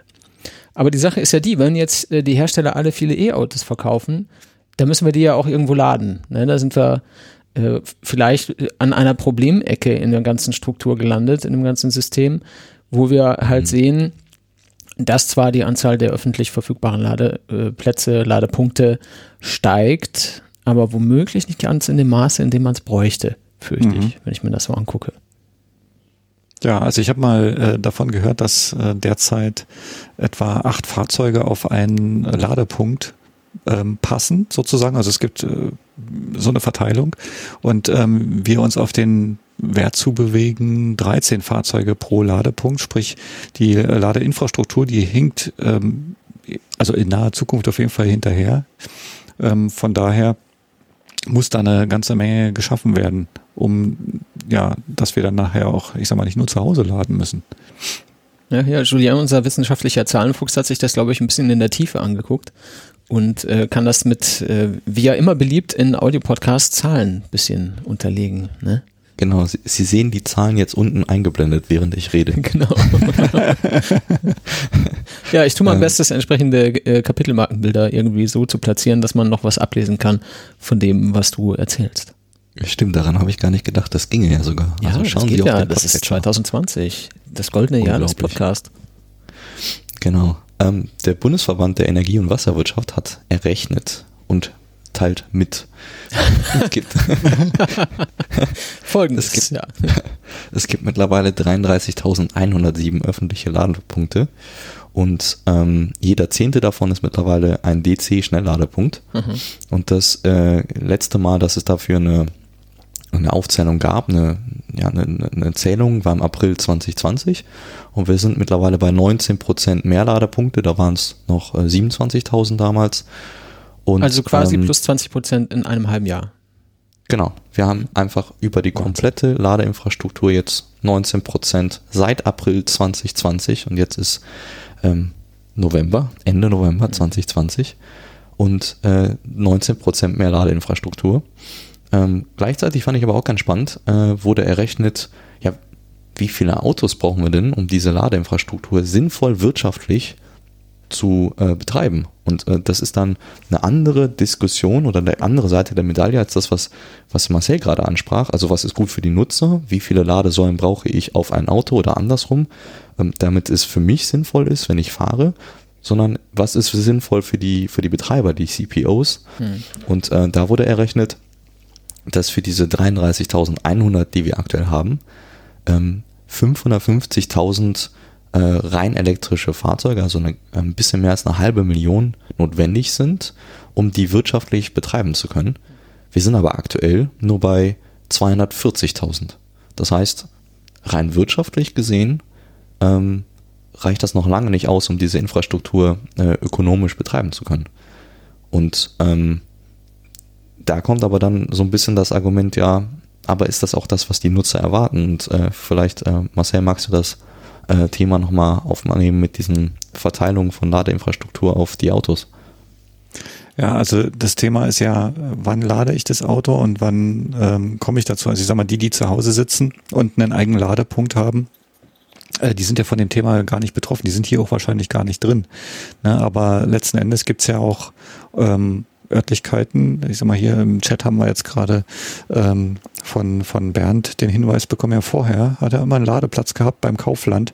Der ist jetzt ähm, regelmäßig belegt. Ne? Also es, es geht halt um die Ladepunkte, die ähm, interessant sind, die ähm, ja, ich sag mal, wo, Lade, wo Ladeweile entsteht, dass da halt die Punkte hinkommen. Ne? Also die Verteilung der ähm, Ladepunkte ist ein wichtiges Ding geworden. Ne? Also heute sollten eigentlich in Tiefgaragen oder in großen Einkaufszentren, ich sag mal, wenn man da tausend Parkplätze hat, nicht nur zwei Ladeplätze zu stehen haben, sondern äh, ich sag mal den ganzen Zug voll, äh, dass man da, ich sag mal, auf einen Schlag, sich 20, 30 Autos laden können. Ähm, die müssen natürlich jetzt nicht die, die volle Ladeleistung haben, dass, dass der Wagen voll ist, sondern einfach nur äh, die Nachladung ermöglichen. Ja, und da wird es nachher äh, fehlen. Ne? Ebenso in der Stadt Parkplätze umzurüsten. Äh, wir haben ja das Thema in einer der letzten Sendungen schon gehabt, wo es darum geht, ja nachts stehen die Leute dort und äh, parken. Und ähm, an der Stelle ist so ein Ladeplatz natürlich dann belegt, obwohl vielleicht das Auto schon gar nicht mehr lädt. Ja, und da ist eigentlich das Thema zu finden, wo baue ich die Ladeinfrastruktur am sinnvollsten auf, damit ähm, ja, kein Engpass entsteht. Ja. Ja, Das, was du ansprichst, äh, ansprichst das ist, äh, das hatten wir hier unter dem äh, Punkt im Trello Charging Radar. Das ist eine andere Studie gewesen, also nicht der Bundesverband der Energie- und Wasserwirtschaft. Und äh, die haben nämlich auch nachgezählt. Äh, die sind aber auf eine andere Zahl gekommen. Achtung, schon wieder eine Zahl. 48.000 Ladepunkte. Und Ja. ähm, vielleicht ganz kurz zu, warum es da eine Differenz gibt. Ähm, das ist, weil der Bundesverband Deutscher Energie- und Wasserwirtschaft ähm, nicht vollständig zählt. Er zählt nämlich so, äh, dass alles, was unter 3,7 kW äh, ist, überhaupt nicht reingeht. Ach und was. es am Anfang auch keine Pflicht dazu gab, diese Punkte zu melden. Das heißt, da fallen, fallen ganz viele Anfangssäulen raus. Ähm, und dieses Charging Radar, ähm, was jetzt auf den Bestand guckt, äh, geht eher darüber, wie viele Punkte bieten die Lade, ähm, and, äh, Lade, Ladestationsbetreiber und EMPs, also die Service Provider, die die Tarife bieten, an und zählen das so. Man kann also davon ausgehen, dass die 48.000 Ladepunkte eher die richtige Zahl ist. Und ähm, die haben gesagt, aktuell sind wir bei 10,3 E-Autos auf einer Ladesäule. Und das 10 ist an der Stelle äh, eine ganz wichtige Nummer, weil es verschiedene Auswertungen von Studien gibt und gab, die gesagt haben, ab 10 wird es kritisch. Und zwar kritisch für die User, weil dann genau das eintritt, was, ähm, was Marcel gerade gesagt hat und auch was Bernd im Slack geschrieben hat, dass teils die Säulen nicht äh, verfügbar sind, weil sie gerade in Benutzung sind. Und bei, bei bis zu 10 geht man davon aus, laut vielen Studien, dass das noch erträglich ist. Wir sind jetzt aber gerade dabei, dass diese Zahl sich deutlich nach oben äh, verschiebt, also mehr Autos auf einen Ladepunkt kommt. Das hängt damit zusammen, dass einfach mehr E-Autos zugelassen werden, als Ladeinfrastruktur nachgebaut wird. Mhm. Und äh, der, ich sag mal, allseits beliebte Verband der deutschen Automobilindustrie ähm, erwartet dafür schon äh, in Kürze 13 auf 1 und VW sogar bis Ende 2020 14 auf 1. Und das dann kann schon eng werden. Da stecken bestimmt ganz äh, ihre Verkaufsziele mit drin, ne? In den 14 auf 1. Hm. Müssen ja noch ein bisschen was machen. ja, also was, was mich an der Stelle noch interessieren würde, ist, schaut man sich mal die alten Triple Charger an, ähm, die jetzt zum Beispiel an Autobahnen stehen oder mittlerweile auch so in der Stadt äh, stehen. Ähm, Phil, du hast ja auch damals einen gesehen, der bei diesem VW-Autohaus in Unterschleißheim, ne? Mhm. Steht zwei Parkplätze, drei Ladepunkte oder vier Ladepunkte. Wie viele kann man gleichzeitig nutzen? Das kommt ja, ja auch noch dazu, dass nicht jede Ladesäule auch so genutzt werden kann, wie Kabel dranhängen. Ne? Also da weiß ich jetzt auch nicht, wie, wie die gezählt haben. Ladepunkte zählt für mich, heißt für mich ein Kabel. Ja, und ähm, eine Säule mit einem Parkplatz, aber drei Ladepunkten ist halt nur einmal verfügbar. Ne? Mhm. Das ist halt auch ein ziemliches Problem. Ja, auf jeden Fall ist es offensichtlich ein zweischneidiges Schwert. Ne? Wenn, mhm. äh, wenn man sich jetzt anschaut, was VW prognostiziert, dass es nämlich dann eng wird mit der verfügbaren Ladeinfrastruktur und das aber eben ins Verhältnis setzt zu für die Ladeinfrastruktur zur Verfügungsteller, in Anführungszeichen, ist es eigentlich, äh, gibt es noch nicht genug Autos, ist die Auslastung nicht groß genug, dann ist das halt auch ein echtes Problem letzten Endes. Ne? Wie löst man das? Also ich weiß ja. es nicht, war eine rhetorische Frage. Ja. Beantworte die jetzt nicht. Wenn es jemand weiß, schreibt mir eine Mail. Also, keine Ahnung. Ähm, das, das Thema, wie VW das sieht, kann man vielleicht noch mal ein bisschen aufdröseln. Julian, da hattest du, glaube ich, auch noch ein paar Details zusammengesammelt, ne? Genau, das geht nämlich genau auf das Thema ein. Ähm, und zwar äh, Thomas Ulbrich, Volkswagen E-Mobilitätsvorstand, äh, hat in einem Interview und auf einem, äh, ich glaube, Online-Event verlauten lassen, äh, er sei sehr unzufrieden mit dem Ausbau der Ladeinfrastruktur, da diese sich nicht mit dem Wachstum der Zulassungen an Elektroautos messen lassen kann, also diese nicht schnell genug ähm, vonstatten geht. Und konkret hier ein Zitat an der Stelle, in diesem Jahr ist die Anzahl Autos doppelt so schnell gewachsen wie die Ladeinfrastruktur. Mhm. Und das ist natürlich schon echt, echt krass. Ja? Also die, die, die Zeiten, wo man ohne Sorge irgendwo an einen Kaufland oder einen anderen Supermarkt-Charger hingeht und weiß, dass der frei ist, wissen wir wahrscheinlich aus eigener Erfahrung, die sind vorbei. Aber vielleicht kommen jetzt dann wirklich äh, Zeiten, wo man dann auch Angst haben muss, dass eine Ionity-Station, wo vier, sechs Standorte äh, voll sind, überhaupt noch was frei ist.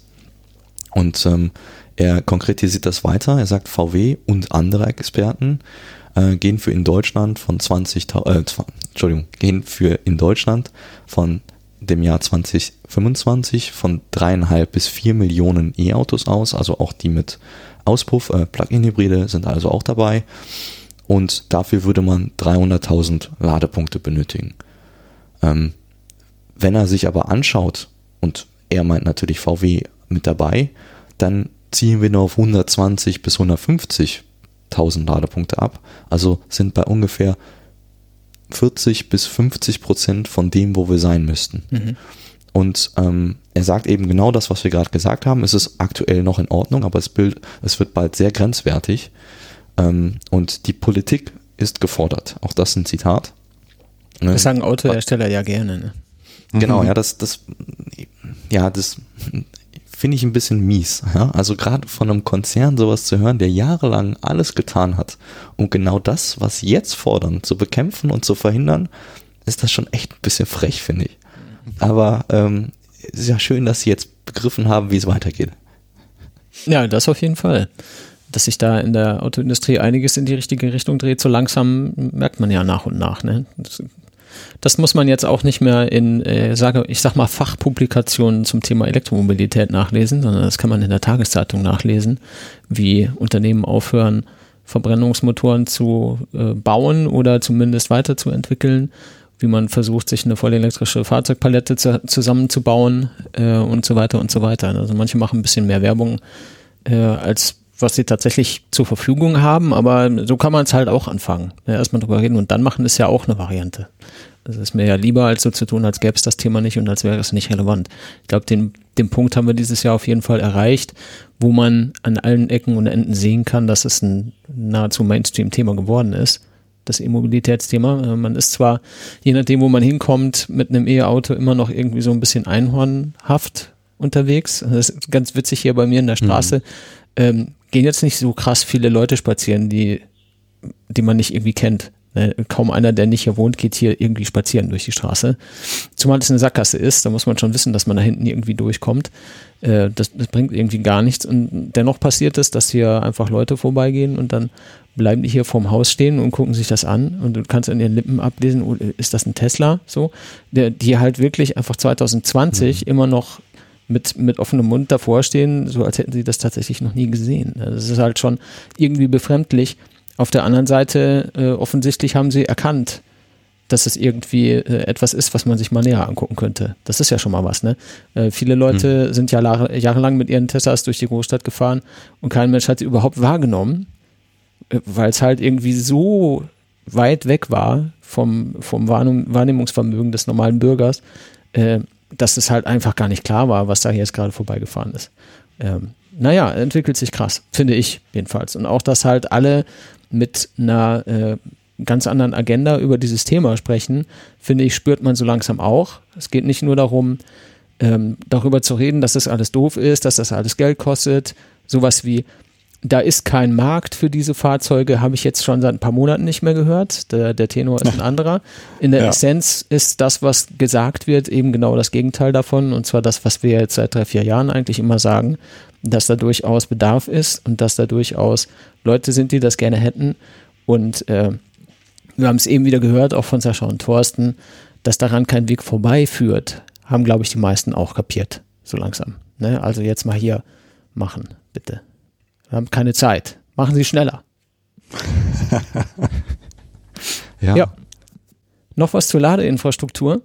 Genau, es geht nämlich auch genau dahin, äh, Richtung, wir müssen weiter, schneller, höher sozusagen. Also wir springen jetzt mal fünf Jahre weiter. Wir haben eben über 2025 gesprochen. Und es gab jetzt äh, noch eine Studie, über die wir jetzt sprechen, aber nicht so detailliert. Eine Studie des Rainer Lemoine Instituts im Auftrag des Bundesverkehrsministeriums und der Nau GmbH, die nationale Leitstelle Ladeinfrastruktur und Wasserstoff. Den müssen wir auch und, mal sprechen, oder? Mhm, wäre interessant, ja. Zwinker, zwinker. Gut, weiter. Rufen Sie hier an. Und ähm, die haben ausgerechnet, dass bis 2030 fast 15 Millionen E-Autos in Deutschland zugelassen sein könnten. Um das ist das ja dann fast der komplette Bestand an, an Autos, den man braucht in diesem Land. Das ist ja ziemlich cool. 2030. Ja, perfekt. Stimmt. Das, ja. das dritte für die Stadt war das ja, ne? Ja. Genau, 28 Millionen haben sie gesagt vom WI, ne? Dann wären wir da immerhin schon zur Hälfte. Äh, genau. Und ähm, das heißt, es wäre also vom aktuellen Autobestand ein Drittel schon mal umgesetzt, aber man muss dazu sagen, kleiner Haken, das ist natürlich auch wieder inklusive elektrifizierter beziehungsweise mhm. Plug-in-Hybride dabei. Ähm, die sind hier in diesen Aufzählungen immer dabei. Ganz ehrlich mal unter uns eine private Meinung. Was glaubt ihr, wie viele Plug-in-Hybride es 2030 gibt? An Neuzulassung? Mhm. Zero. Würde ich auch sagen. Was sind Plug-in-Hybride? genau, danke, weiter. Genau, Opa hat davon erzählt, damals. Ja. Es gab sowas. Da haben die zwei Motorenkonzepte, zwei Antriebskonzepte in einem Auto gehabt, die Freaks. Boah, wie dumm ist das denn? Warum? genau.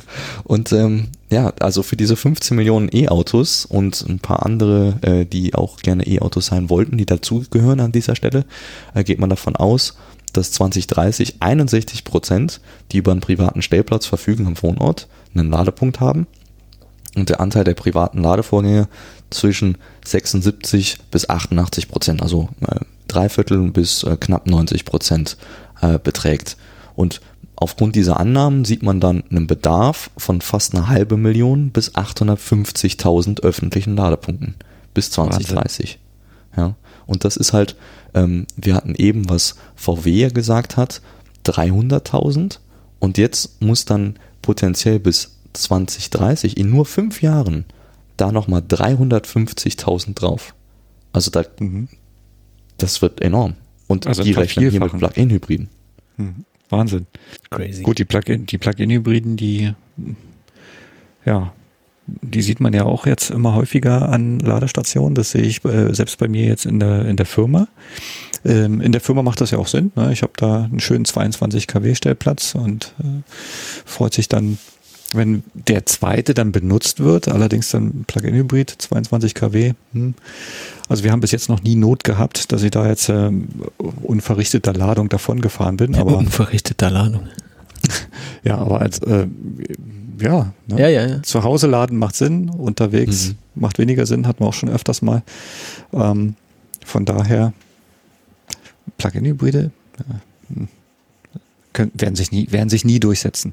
Ja, wahrscheinlich nie. nicht. Ich hoffe, es passiert nicht das, was passiert ist, als Leute das über das Internet gesagt haben. Deswegen, ja. Zu Hause laden macht Sinn, hast du gerade gesagt. Das finde ich auch. Äh, wer kann, sollte das machen und über kurz oder lang wird es auch jeder machen müssen. Äh, und die Möglichkeiten dafür werden hoffentlich über die nächsten Jahre immer besser. Ähm, unter anderem versucht man das ja jetzt aktuell durch Subventionierung von privaten Wallboxen. Ne? Die KfW, die äh, wie heißt das, Kreditanstalt für Wiederaufbau, glaube ich, heißt das, äh, fördert private Wallboxen an Wohngebäuden mit 900 Euro pauschal pro Ladepunkt. Der Fördertopf ist äh, ganz gut gefüllt mit 200 Millionen Euro. Und wenn man jetzt 200 Millionen durch 900 teilt, dann hat man genau 222.222 geförderte Ladepunkte. Wenn das mal nicht eine schöne Zahl ist. Äh, ob das reicht, weiß ich nicht, klingt aber erstmal relativ gut. Und äh, Nachfrage gibt's wohl auch. Letzten Dienstag, als es, äh, glaube ich, dann äh, offiziell verfügbar wurde, sind bei der KfW die Server ausgegangen, war zu viel los. Ne? Alle wollten, keiner konnte. Na gut. 16.000. Hm? Ja, schon. 16.000 ein, äh, Anträge eingegangen, ne? Ja, das sind, das sind die, die durchgegangen sind, ne? Die, die ja, es nicht genau. geschafft haben, konnten nicht gezählt werden, habe ich gehört. Deswegen 16.000 glatt. Ja, genau. Es waren genau 16.000 und dann war der Server, das Serverlimit erreicht dann. Hier ist für heute zu. Kommen Sie bitte morgen wieder. Dienstschluss. Ähm, genau. Jetzt ist die Frage natürlich, was sind die Bedingungen? Ich kann natürlich jetzt nicht hergehen und mir eine CEE-Dose hinschrauben und da einen Juice-Booster dran klemmen und sagen, hier, nimm mal 900 Euro vom Staat dafür. Äh, das funktioniert leider nicht. Also ähm, wir haben bestimmte Bedingungen, an die die Subventionierung geknüpft ist. Diese 900 Euro kriege ich nicht für alles, was ich gerne hätte. Ne? Aber so richtig äh, super krass und hart ist es natürlich auch nicht. Ich hole mal aus. Also gefördert wird eine Ladestation an privat genutzten Stellplätzen von Wohngebäuden. Ja, das heißt, der Ladeplatz muss einer Wohnung zugeordnet sein. Das muss jetzt kein Eigentumshaus sein oder äh, de, an der Wand des Hauses, in der deine Wohnung ist. Das kann schon auch an einem entfernten Parkplatz sein. Der muss aber zu der Wohnung gehören desjenigen, der diese Wallbox beantragt. Ja? Mhm. Ähm, gefördert werden private Eigentümer, Wohnungseigentümergemeinschaften, Mieter, Vermieter, Privatpersonen, Unternehmen, Wohnungsgenossenschaften. Also da ist äh, wenig ausgeschlossen bei dem Thema. Äh, wie gesagt, pauschal 900 Euro pro Ladepunkt bei Gesamtkosten von über 900 Euro. Anwendbar ist das auf alles, was äh, diese Wallbox irgendwie mit sich bringt. Kaufpreis, Einbaukosten, Anschlusskosten, Installationsarbeiten, Kosten für Energiemanagementsysteme zur Wallbox-Steuerung, was nämlich genau der Punkt ist. Die Wallbox, die gefördert werden möchte, muss eine intelligente Steuerung haben. Die Wallbox muss auch genau 11 kW Ladeleistung haben. Wenn ich jetzt eine stärkere habe, muss die entsprechend runtergeregelt werden, sonst kriege ich da keine Förderung. Und ich kann auch nicht einfach, Marcel, sorry. Ja, und der Elektriker muss das ähm, bescheinigen sozusagen. Also von dem kriegt man die Bescheinigung, dass die Wallbox auf 11 kW gedrosselt ist. Ja. Genau. Ohne die wird schwierig. Und der muss die auch installieren. Ne? Installation muss nachweislich durch einen Fachbetrieb erfolgen. Ähm, die FKW müssen anliegen, intelligente Steuerung muss da sein und ich kann auch nicht irgendeine Wallbox kaufen, sondern ich muss vorher checken auf der KfW, äh, KfW Website, auf der KfW Website äh, in der Liste der dort aufgeführten Wallboxen, was mir da gefällt und was ich gerne hätte, da kann ich mir dann was aussuchen. Ne? Ganz wichtig auch und für mich äh, ein sehr cooler Punkt in dem ganzen Förderszenario, der Strom muss ausschließlich aus erneuerbaren Energien stammen. Also ich kann jetzt da nicht schön äh, Kohlestrom reintanken, weil der der günstigste ist, sondern ich muss auch grünen Strom durch diese Wallbox in mein Auto fließen lassen. Genau, und zwar ab dem Zeitpunkt, wo die das erste Mal in Benutzung geht. Das heißt, man, man muss sich frühzeitig darum kümmern. Ja. Gerne auch früher, gerne auch einfach vor der Wallbox schon mal grünen Strom besorgen, wenn ihr das noch nicht habt, denn ist nicht so, als wäre der so krass viel teurer als der andere Strom. Mhm. Das kann man eigentlich in fast allen Fällen, behaupte ich, durchaus machen. Wenn man jetzt gerne äh, am liebsten auch eigenen sonnengenerierten Strom da reinfließen lassen würde, kann man das in dem Zuge natürlich auch gleich A machen und B ebenfalls von der KfW fördern lassen. Da kenne ich jetzt die Details nicht, aber äh, die kriegt ihr bestimmt auch noch raus. Steht alles auf der Website der KfW. Ja, äh, ganz wichtig zu wissen, die Förderung für diese Wallbox, die ich da vielleicht gerne hätte, muss ich vor der Bestellung und Installation der, der Wallbox beantragen. Sonst habe ich hinterher zwar eine Wallbox, aber keine Förderung. Also immer erst gucken, was ihr da gerne hättet. Beantragt die Bestellung, äh, beantragt die Förderung für eure Wallbox. Nach der Bewilligung muss man online seine ID nachweisen. Und nach dem Kauf und der Installation wird die Rechnung hochgeladen und dann bekommt man 900 Euro von der KfW überwiesen. Ungefähr so funktioniert Ja, und schöne Grüße von äh, Ingo. Der hat jetzt gerade vor drei Minuten beantragt. Die Webseite läuft wieder. Ja, dann wisst ihr. Also Stand jetzt, Samstag, 28. November, 18.18 Uhr. KfW kann man machen. Jetzt hören wahrscheinlich alle, dass sie wieder geht und in drei Minuten schreiben sie im Slack, dass sie wieder ja, genau. KfW ist down. ja, so sieht's aus. Wahnsinn. Wallboxen, mhm. beste. Ja. So, meine Lieben. Haben wir noch eine äh, kombinierte Nutzfahrzeug- und Kuriositäten-Ecke, oder? Das ist ganz witzig. Wir haben 18.18 Uhr, 18, der Racktimer ist bei 3 Stunden 33 und 33 Sekunden gerade gewesen. Das amüsiert Screenshot. Ja, ja. Ist jetzt halt schon wieder vorbei. Ich war zu langsam. Damn. Damn. Okay, aber eine hübsche Kuriosität haben wir noch für euch. Es trug sich zu, dass, äh, wann hatte Markus Geburtstag? Am Mittwoch? Am Donnerstag, Marcel? Das äh, fragt mich nicht nach Zahlen. Also die Tage hatte der Markus, der hier vor vielen Jahren mal zum Thema ähm, Toyota Prius zu Gast war, der hatte Geburtstag vor ein paar Tagen. Ich habe zwar schon gratuliert, aber im Namen aller zigtausenden jetzt nochmal hier nachträglich alle Tiote. Ähm, und da hat er mir ein Video geschickt, als ich ihm gratuliert habe, wie er mit einer Schubkarre einen Hang hochfährt und mit einer Schubkarre den Hang wieder runterfährt. Und erst habe ich gar nicht geschnallt, was er mir sagen will. Und da habe ich gesehen, Das Ding hat einen E-Motor, Leute. Der hat eine Schubkarre mit Elektroantrieb. Marcel, willst du ein bisschen über die Details? Das ist eher so dein Ding, glaube ich. Erzähl mal. Ja, also die Schubkarre hier, die hat so wie, wie bei einem Motorrad einen Gasdrehgriff auf der rechten Seite. Und ähm, das, ist so, das ist so strange. Ja, und ähm, die steuert wohl unten äh, ein Batteriemotorsystem an, ähm, womit man quasi das Vorderrad ja entweder ziehen lassen kann oder sogar bremsen lassen kann. Also der Markus, der meinte, Mensch, das Ding, das kann sogar äh, rekuperieren. da habe ich gedacht, er will mich jetzt verarschen. Das ist so geil. Ja, auf jeden Fall, ähm, ich muss mal gucken, ob ich die Videos hier freigegeben bekomme von Ihnen. Die kann man dann auf jeden Fall, ähm, die, also die sind sehenswert. Das, auf jeden da, Fall da habe ich mich köstlich amüsiert drüber. Ja. ja. Ähm, zu der Batterie, da, da war ich jetzt leider nicht ganz so fix mit dem Bild. Ähm, da ist halt äh, so ein kleines Paket unter der, wie nennt man das, Wanne, ist mhm. da festgemacht. Ja, und ähm, da stehen jetzt auch noch ein paar Daten drauf. Moment. Und zwar alles auf, ich kann es nicht lesen, Tschechisch. Ja, also man kann wohl 28 Kilo ähm, damit transportieren. Ne, Quatsch. Äh, Nee, die, die wiegt 120 Kilo. Die wiegt 28 Kilo. Ja, also ich habe 120, 120 Kilo kann man damit wohl bewegen. Genau, also es gibt, es gibt verschiedene Varianten von dem Ding. Das, mhm. Hier steht irgendwas im Sinne von Mutuko oder Mutuchko, ich weiß nicht, wie man das ausspricht. Äh, und ich glaube, die, die auf dem Video von Markus zu sehen ist, ist so diese 29 Kilo schwere, die 150 Kilogramm schleppen kann mit einem 250 mhm. Watt Motor. Mhm. Ja, und äh, ist eine kleine, gut, eine Bleibatterie ähm, verbaut mit 12 Volt, äh, 26 Ampere-Stunden. Und äh, da sind 450 Ladezyklen angegeben. Also gut, man sollte jetzt nicht von hier bis nach Berlin damit rennen, aber äh, die wird eine Zeit lang halten. Ja. Motorschubkarren-Marathon, das ist eine neue genau. Äh, ich glaube, das gibt, ich habe ich hab jetzt gerade eine Idee für ein neues Hypermiling. Okay. Oh, weißt du, womit ich mich oh, für oh. E-Cannonball 2021 anmelde? Nein. Sonderfahrzeuge. Geil. Ah, ja, also es gibt eine Geschwindigkeitsstufe. Ne? Also, oh, ja, eine Geschwindigkeitsstufe. 3,2 Kilometer pro Stunde, mhm. abhängig von Hang und Last. Genau. Also sprich von Geht's Steigung bergauf und, und ist voll, dann genau. macht er wahrscheinlich keine 4 km ja, ansonsten ist es eine äh, typische Schubkarre, ne? Stahlrohre ja. mit 32 mal 1,5 Millimetern, also 32 Millimeter Durchmesser, 1,5 Millimeter Dicke wahrscheinlich. Ähm, das Ding, der Rahmen von dem Ding ist 1,70 Meter lang, 58 Zentimeter breit und äh, man kann damit durch 60 Zentimeter Türen fahren.